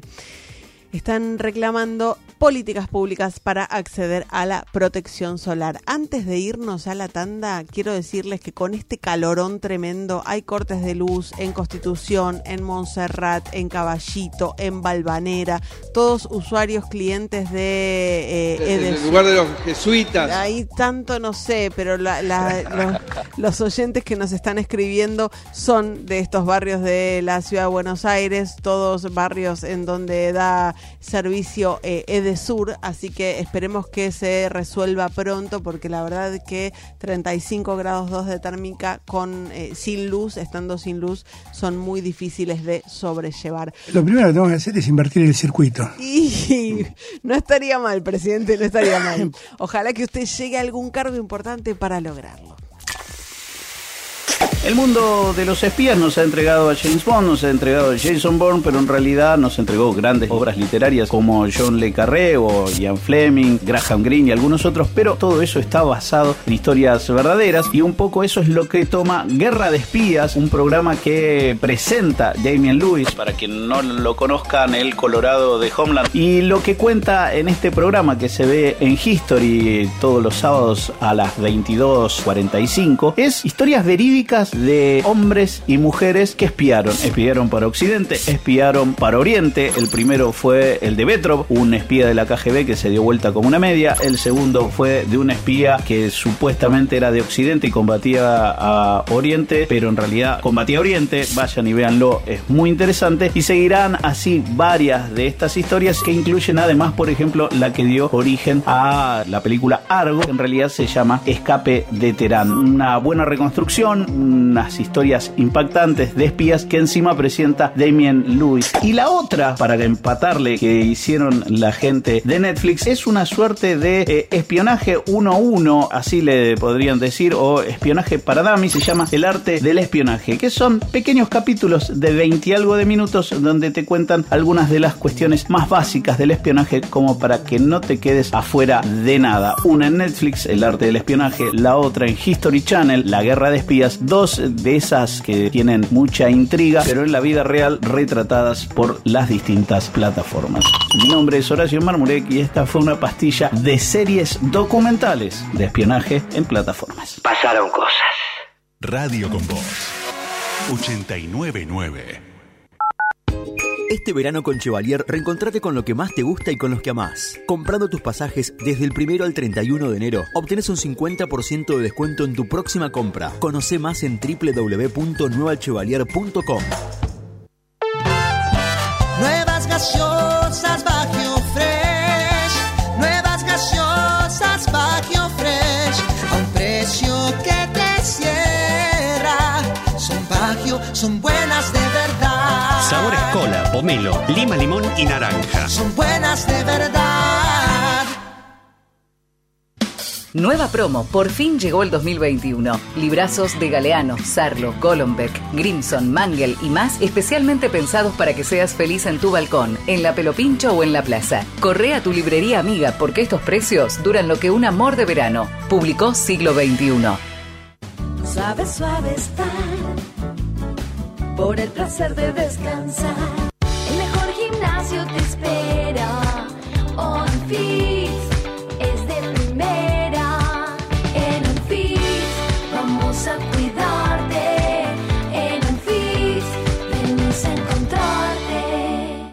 Elegí estudiar fotografía en el nuevo Fotoclub Argentino. Cursos y talleres virtuales para que puedas estudiar desde donde estés. El nuevo Fotoclub Argentino es el mejor lugar para vivir la fotografía. www.nuevofca.com.ar Decime, ¿dónde estabas el verano que escuchabas esto? Vamos pa' la playa, pa' curarte el alma. Cierra la pantalla, abre Radio con Voz. Verano. Te podés cansar de fallar, volver a intentarlo, fallar, volver a intentarlo, fallar, volver a intentarlo, pero no te cansás. Piero, la evolución del descanso. No aplaudamos al mosquito, combatámoslo en serio. Para combatir el dengue, el zika y el chikungunya, evitemos que los mosquitos piquen y se reproduzcan. Usemos repelentes, coloquemos tules en la cuna de los bebés y demos vuelta a contenedores para que no se acumule el agua. Si tenés fiebre alta, dolor de cabeza y dolor muscular, no te automediques y acudí al médico. Encontrá más información en argentina.gov.ar. Argentina Unida, Ministerio de Salud, Argentina Presidencia. Apaga lo que te preocupa. Apaga la incertidumbre. Apaga lo malo. Este año, encendamos las ganas de dejar de fumar. Empezá con la ayuda de Nicotinel. Pedilo en Rappi. Nicotinel es un medicamento que contiene nicotina. Ahora en Semedit realizamos un test rápido para la detección de COVID-19 en solo 15 minutos de forma privada para particulares y empresas. Respuestas fiables y de alto rendimiento. Solicita turno por WhatsApp al 11 3907 6707. Semedit es prevención en salud. Yo uso una placa de descanso para dormir. Lo que no sabía es que acumula bacterias que podrían afectar mi salud. Las tabletas limpiadoras Corega Tabs eliminan el 99,99% de las bacterias que causan el mal olor en 3 minutos. Proba Corega Tabs. Es práctico y funciona. 899 Radio con Voz. Pasaron cosas. Lo que pasó mientras estabas ocupado haciendo, Haciendo. otros planes. Pasaron cosas. Alejandro Berkovich. Noelia Barral Grijera. Alejandro Wolf. Nahuel Prado. Pasaron cosas. En Radio con Voz. Se viene el clima con un fico que es frío y calor. El clima ideal lo pone vos. Con un filco ahorras mejor. Filco, filco, filco. Son las 15 y 37, chicas, chicos, les voy a decir la temperatura de Reconquista en este momento. 41 grados 7. Tremendo, tremendo, tremendo. En la ciudad de Buenos Aires 35.2, pero si les digo 41.7 en Reconquista, nos sentimos un poquito más frescos acá. La oposición prepara movilizaciones en todo el país para reclamar el regreso a las aulas. Juntos por el Cambio se reunió hoy vía Zoom. No participaron ni Mauricio Macri, ni María Eugenia Vidal, ni Horacio Rodríguez Larreta, pero aún así resolvieron en esa reunión avanzar con la organización para el 9 de febrero, una semana antes del anunciado retorno a las aulas en la ciudad de Buenos Aires.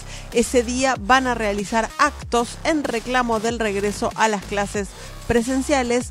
La propuesta la expuso, por supuesto, la presidenta del PRO, Patricia Bullrich. Andrés el Cuervo Larroque tiene coronavirus. Otro funcionario más contagiado, en este caso el ministro de Desarrollo de la Comunidad de la Provincia de Buenos Aires, es un cuervo, no un chivo, señor, no sé qué está, no sé qué está haciendo. Eh, está aislado. siempre lo mismo. claro, tiene que cambiar. Ahí está, ahora sí.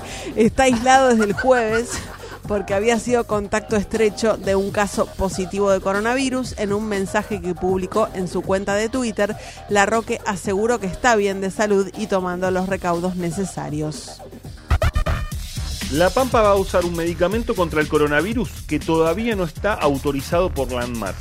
Lo anunció el ministro de Salud de la provincia, Mario Coan, que contó que van a empezar a utilizar ivermectina como tratamiento en los primeros cinco días de, después de que el paciente haya dado positivo de COVID-19 según el ministro de Salud pampeano, es la etapa más eh, es en esta etapa prematura, perdón, en donde se ve el mayor éxito con este medicamento. La Pampa lo que está haciendo es siendo parte de un estudio clínico llevado adelante por el CONICET con eh, este medicamento con ivermectina en los primeros cinco días de la infección.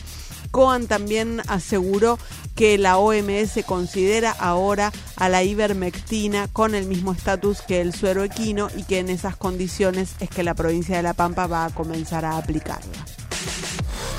El presidente de México dio positivo de COVID-19. ¿Qué lo tiró, eh? Sí, Andrés Manuel López Obrador confirmó en sus redes sociales que tiene coronavirus y que presenta síntomas leves. En nuestro país, en las últimas 24 horas, se conocieron 90 fallecidos, 5.031 nuevos casos.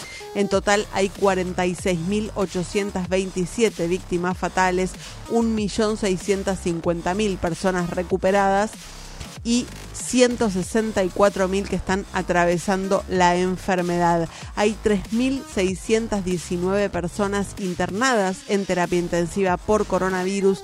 La ocupación de las camas está en el 54,3% a nivel nacional, 59,9% en el AMBA. Y al día 20 de enero habían sido vacunadas en la Argentina un total de 2.200, perdón, 228.064 personas, todos, la mayoría de ellos trabajadores de la salud, de los cuales 959 ya recibieron también la segunda dosis de la Sputnik B. Es un número pequeño, es un número tímido, pero que vamos a empezar a seguir con eh, mayor regularidad porque es el número que nos va acercando de a poquito al fin de esta pesadilla. 228.000 personas ya fueron vacunadas en la Argentina. El dólar arranca la semana estable. El dólar minorista subió y con el 30% del impuesto país y el 35% de retención de ganancias se vende a 151 pesos con 80.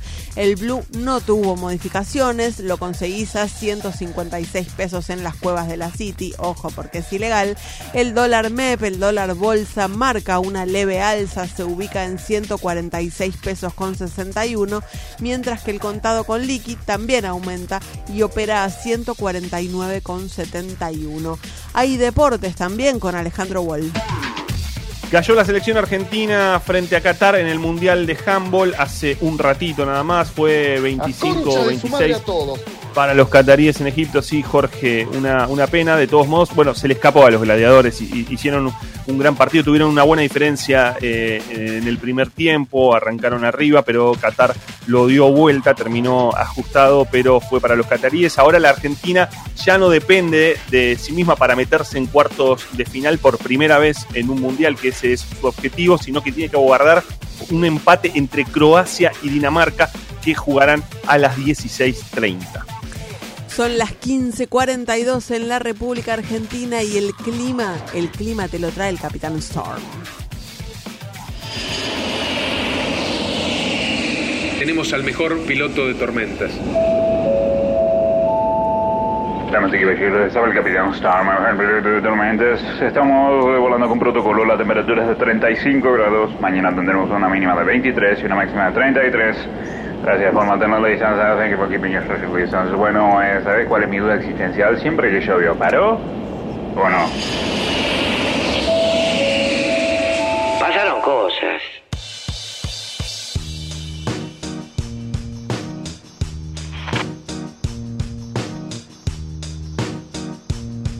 Los gorilas no pueden estar más. I ain't happy. I'm feeling glad I got sunshine in a bag. I'm useless, but not for long. The future is coming on. I ain't happy. I'm feeling glad I got sunshine in a bag. I'm useless, but not for long. The future is coming on. It's coming Yo también soy gorila, eh, peronista. Finally, someone let me out of my cage. Now, time for me is nothing cause I'm counting no A's. Nah, I couldn't be there. Nah, you shouldn't be scared. I'm good at repairs and I'm under each snare. Intangible. Bet you didn't think so, I command you to. Panoramic view. Look, I'll make it all manageable. Pick and choose, sit and lose. All you different crews, chicks and dudes who you think is really kicking tunes. Picture you getting down in a picture tube. Like you lit the fuse. You think it's fictional, mystical, maybe spiritual hero who appears in you to clear your view when you're too crazy. Lifeless to those, the definition for what life is. Priceless to you because I put you on the hype shit. You like it? Gun smoke, you're righteous with one toke. You're psychic among no possess you with one go. I'm feeling glad I got sunshine in a bag. I'm useless, not for long. The future is coming on. Ain't happy. I'm feeling glad I got sunshine in a bag. I'm useless, but not for long. The future is coming on, it's coming on, it's coming on, it's coming on, it's coming on. The essence, the basics. Without it, you make it. Allow me to make this childlike your nature. Rhythm, you have it or you don't. That's a fallacy. I'm in them. Every sprouting tree, every child of peace, every cloud and sea. You see with your eyes and see destruction and demise. Corruption in the skies from this fucking enterprise. Now I'm sucked into your lies through rust. So not as muscles, but percussion to provide with me as a guide. Y'all can see me now cause you don't see with your eye. You perceive with your mind. That's the inner. So I'ma stick around with Russ and be a mentor. Bust a few rhymes so motherfuckers remember what the thought is. I brought all this so you can survive when law is lawless. Feeling sensations that you thought was dead. No squealing, remember that is all in your head. I ain't happy. I'm feeling glad I got sunshine in a bag. I'm useless, not for long. The future is coming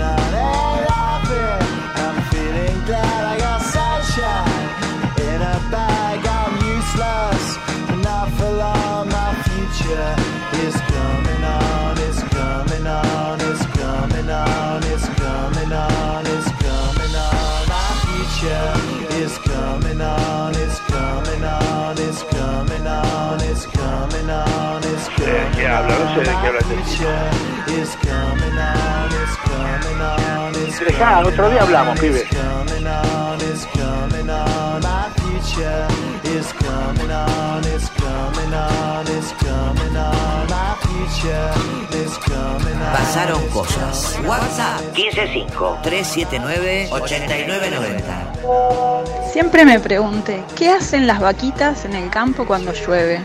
¿Dónde se guardan? Se ponen abajo de dónde, si no hay ni arbolitos. Buenas, mi duda existencial es, si en Holanda usan suecos, en Suecia, ¿usan holandos? Saludos. Señor, eh, está diciendo. En Holanda, por... bueno, está bien, ok. Hola, mi duda existencial es por qué los hombres no hacen pis sentados en el inodoro. Es muy buena tu duda, es muy buena. Yo me la pregunto también cada vez que voy al baño. Apoyo mis piernitas sobre la taza del inodoro y Hay está, quienes lo hacen, ¿eh? está todo mojado. O sea, ¿Vos decís? sí, chicos, háganlo por respeto a quienes usan el baño después de ustedes, básicamente. O levanten la tabla, también puede ser. Pero si se olvidan, pueden hacer pis sentados. Hola amigos, mi duda existencial es eh, por qué decimos hacer caca. Vamos, la caca ya está hecha, ¿no? ¿No, no se estaría empujando nomás? Los quiero, un abrazo. Está bien, nos había faltado el tópico caca a lo largo Son del- muy creativos. Sí, son muy creativos. No, me parece, me parece que el proceso precisamente es pasar del bolo alimenticio a la caca. Pero él lo que dice es que ese proceso ya está realizado cuando vos te sientas en el inodoro. Listo, listo, Eh, no, conceptualmente la caca es lo que es lo que está afuera. Cuando está afuera es caca. Ah, ahí está, bueno, duda existencial resuelta por eh, nuestro experto Alejandro Wall. Tengan, eh, o sea, eh, algo estamos mejorando, por lo menos sacamos el tema caca a las 15.48, no a las 13.15 cuando la gente está todavía almorzando. Vamos mejorando, pero de a poquito, de a poquito, a poquito. Uno está muy condicionado. Les cuento una cortita, pero antes, al igual, contame dos de redes sociales que se estén planteando dudas existenciales. Dudas eh, eh, existenciales en redes eh, sociales que nos eh, dejan nuestros eh, oyentes y nuestras oyentes. Dice Santiago Liul, nuestro columnista también. Dice, si el dolor no se va, la inflamación vuelve. Y si el dólar se va, la inflación vuelve. No sé, señor, eso me lo tiene que responder usted. Si el Claro, dólar- respóndame, respóndame ahí. Y el viejo y el mar dice, mi duda existencial es saber qué sucede en mi mente un segundo antes de dormirme. Es cierto, me gusta esa duda existencial. A mí me gusta mucho ese segundo antes de dormirte cuando te das cuenta que estás cayendo rendido finalmente. Están participando nuestras oyentes, nuestros oyentes por unos espumantes de trapiche. Así que eh, participen 155-379-8990. Arroba pasaron cosas 899 con el hashtag duda existencial para llevarte estas botellitas y eh, les cuento una cortita, estuvimos hablando más temprano de la situación en Formosa. Estuvimos escuchando lo que le decían a Ernesto Tenenbaum, el ministro de Gobierno de Formosa, eh, eh, Jorge González, y también el senador por Formosa de la oposición, Luis Naidenov. Bueno, ahora la oposición nacional en la Cámara de Diputados acaba de presentar un proyecto para interpelar a la ministra de Justicia, Marcela Lozardo, y al secretario de Derechos Humanos, Horacio Pietra Gala por violaciones a los derechos humanos en los centros de aislamiento formoseños. Es un proyecto de ley que en primera instancia lleva la firma de Ricardo Burjaile, eh, diputado nacional por Formosa, opositor provincial al gobernador Gildo Insfran.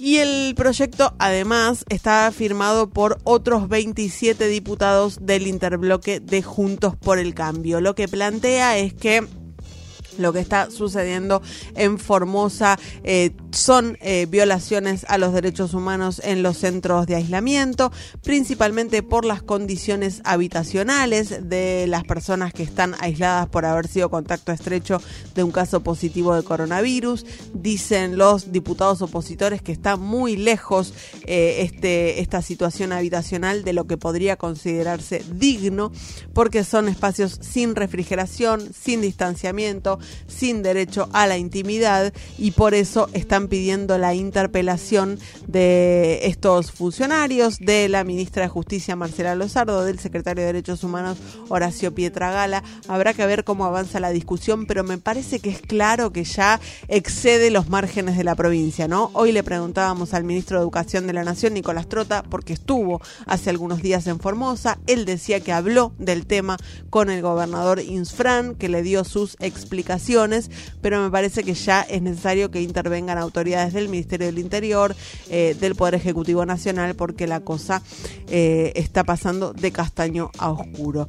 Y ahora sí, a las 15.52, un ratito antes de irnos de este programa, no quiero que nos vayamos sin antes dar las noticias posta, o sea, porque Ah. hasta acá hablamos de Acá algunas- las obvias. y claro, hasta acá hablamos más o menos de, bueno, lo que todo el mundo más o menos conoce, lo escuchó a Ernesto, lo escuchó a Reinaldo, ahora nos escucha a nosotros, pero hay otras noticias, hay otras noticias, hay noticias que te secan por dentro. Ah, sí, sí, sí, claro.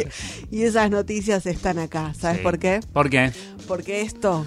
¡Esto sí que es periodismo! Vamos, señores. Vacaciones.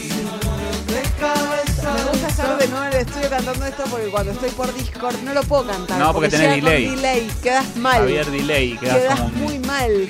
Te hace, sí, quedas mal. Eh, por favor, 1553798990 nos dicen dónde lo están bailando. ¿Dónde están sudando la gota gorda bailando esto, por favor?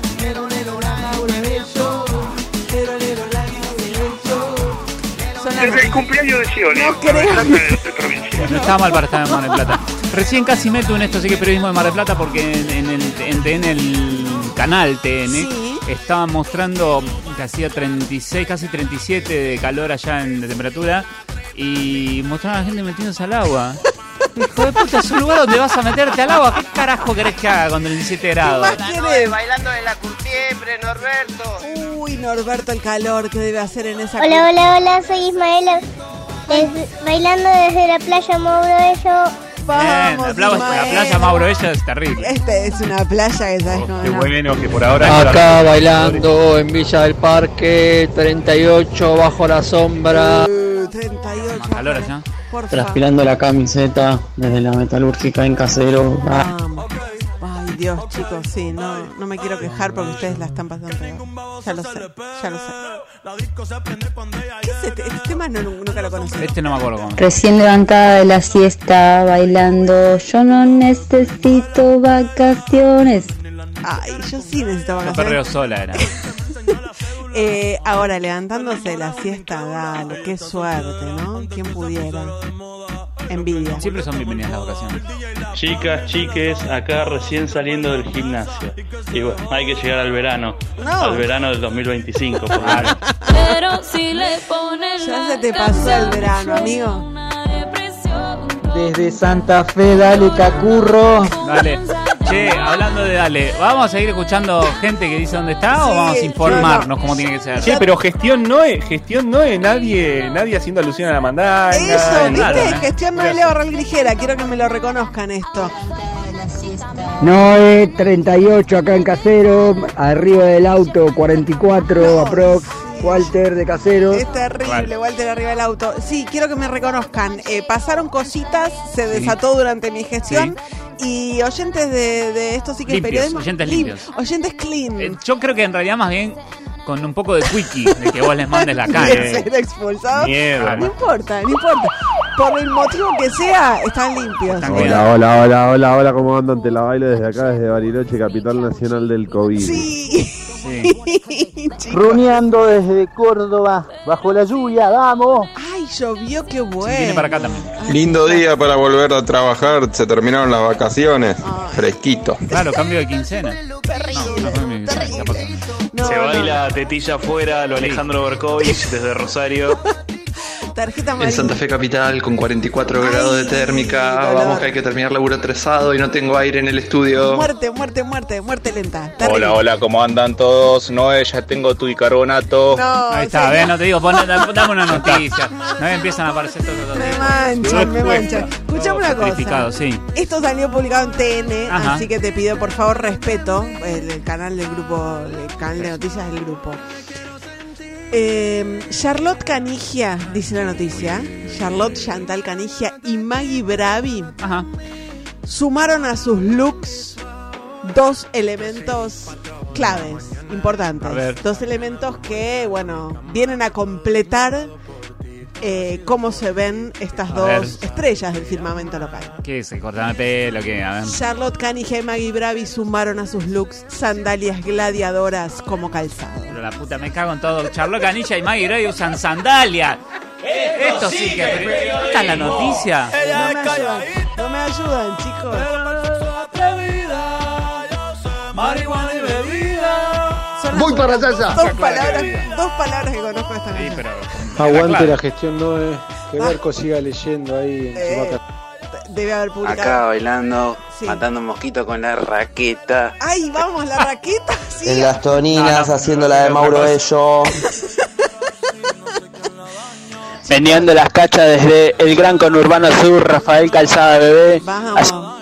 Muy bien los chicos. Buenas, buenas, bailando mientras se regan las plantitas que se me están secando. Eso debe ser algo de falopa. No, señor, Sí. está hablando de y bebida.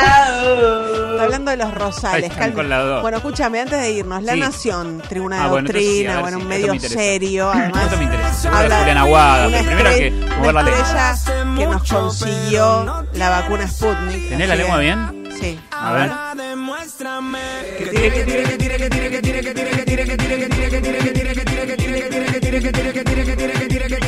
Ay, siempre se ríe. Vos porque la haces más Chistes, marihuana y bebida. Acá bailando desde Perito con Dolly Grigoyen, papá.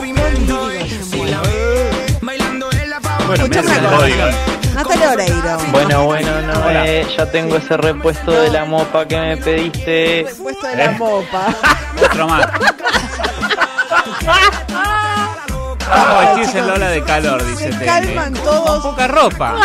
15.59, tengo que terminar esto. Dale. Natalia Oreiro sufrió un desafortunado percance durante la producción de una producción de fotos. ¿Qué le pasó? Lejos de avergonzarse por la situación, la actriz decidió compartir con sus seguidores el momento exacto en que le cae el excremento de un pájaro encima. No, esto es más importante que la vacuna, los rusos.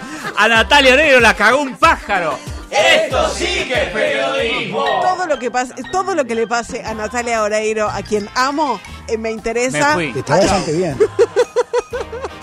Se fue Kaku, chicos, se fue Kaku y está bien que se vaya porque estamos llegando al final de este Pasaron Cosas de lunes, son las 15.59. Chau, Ale Wall, te veo mañana.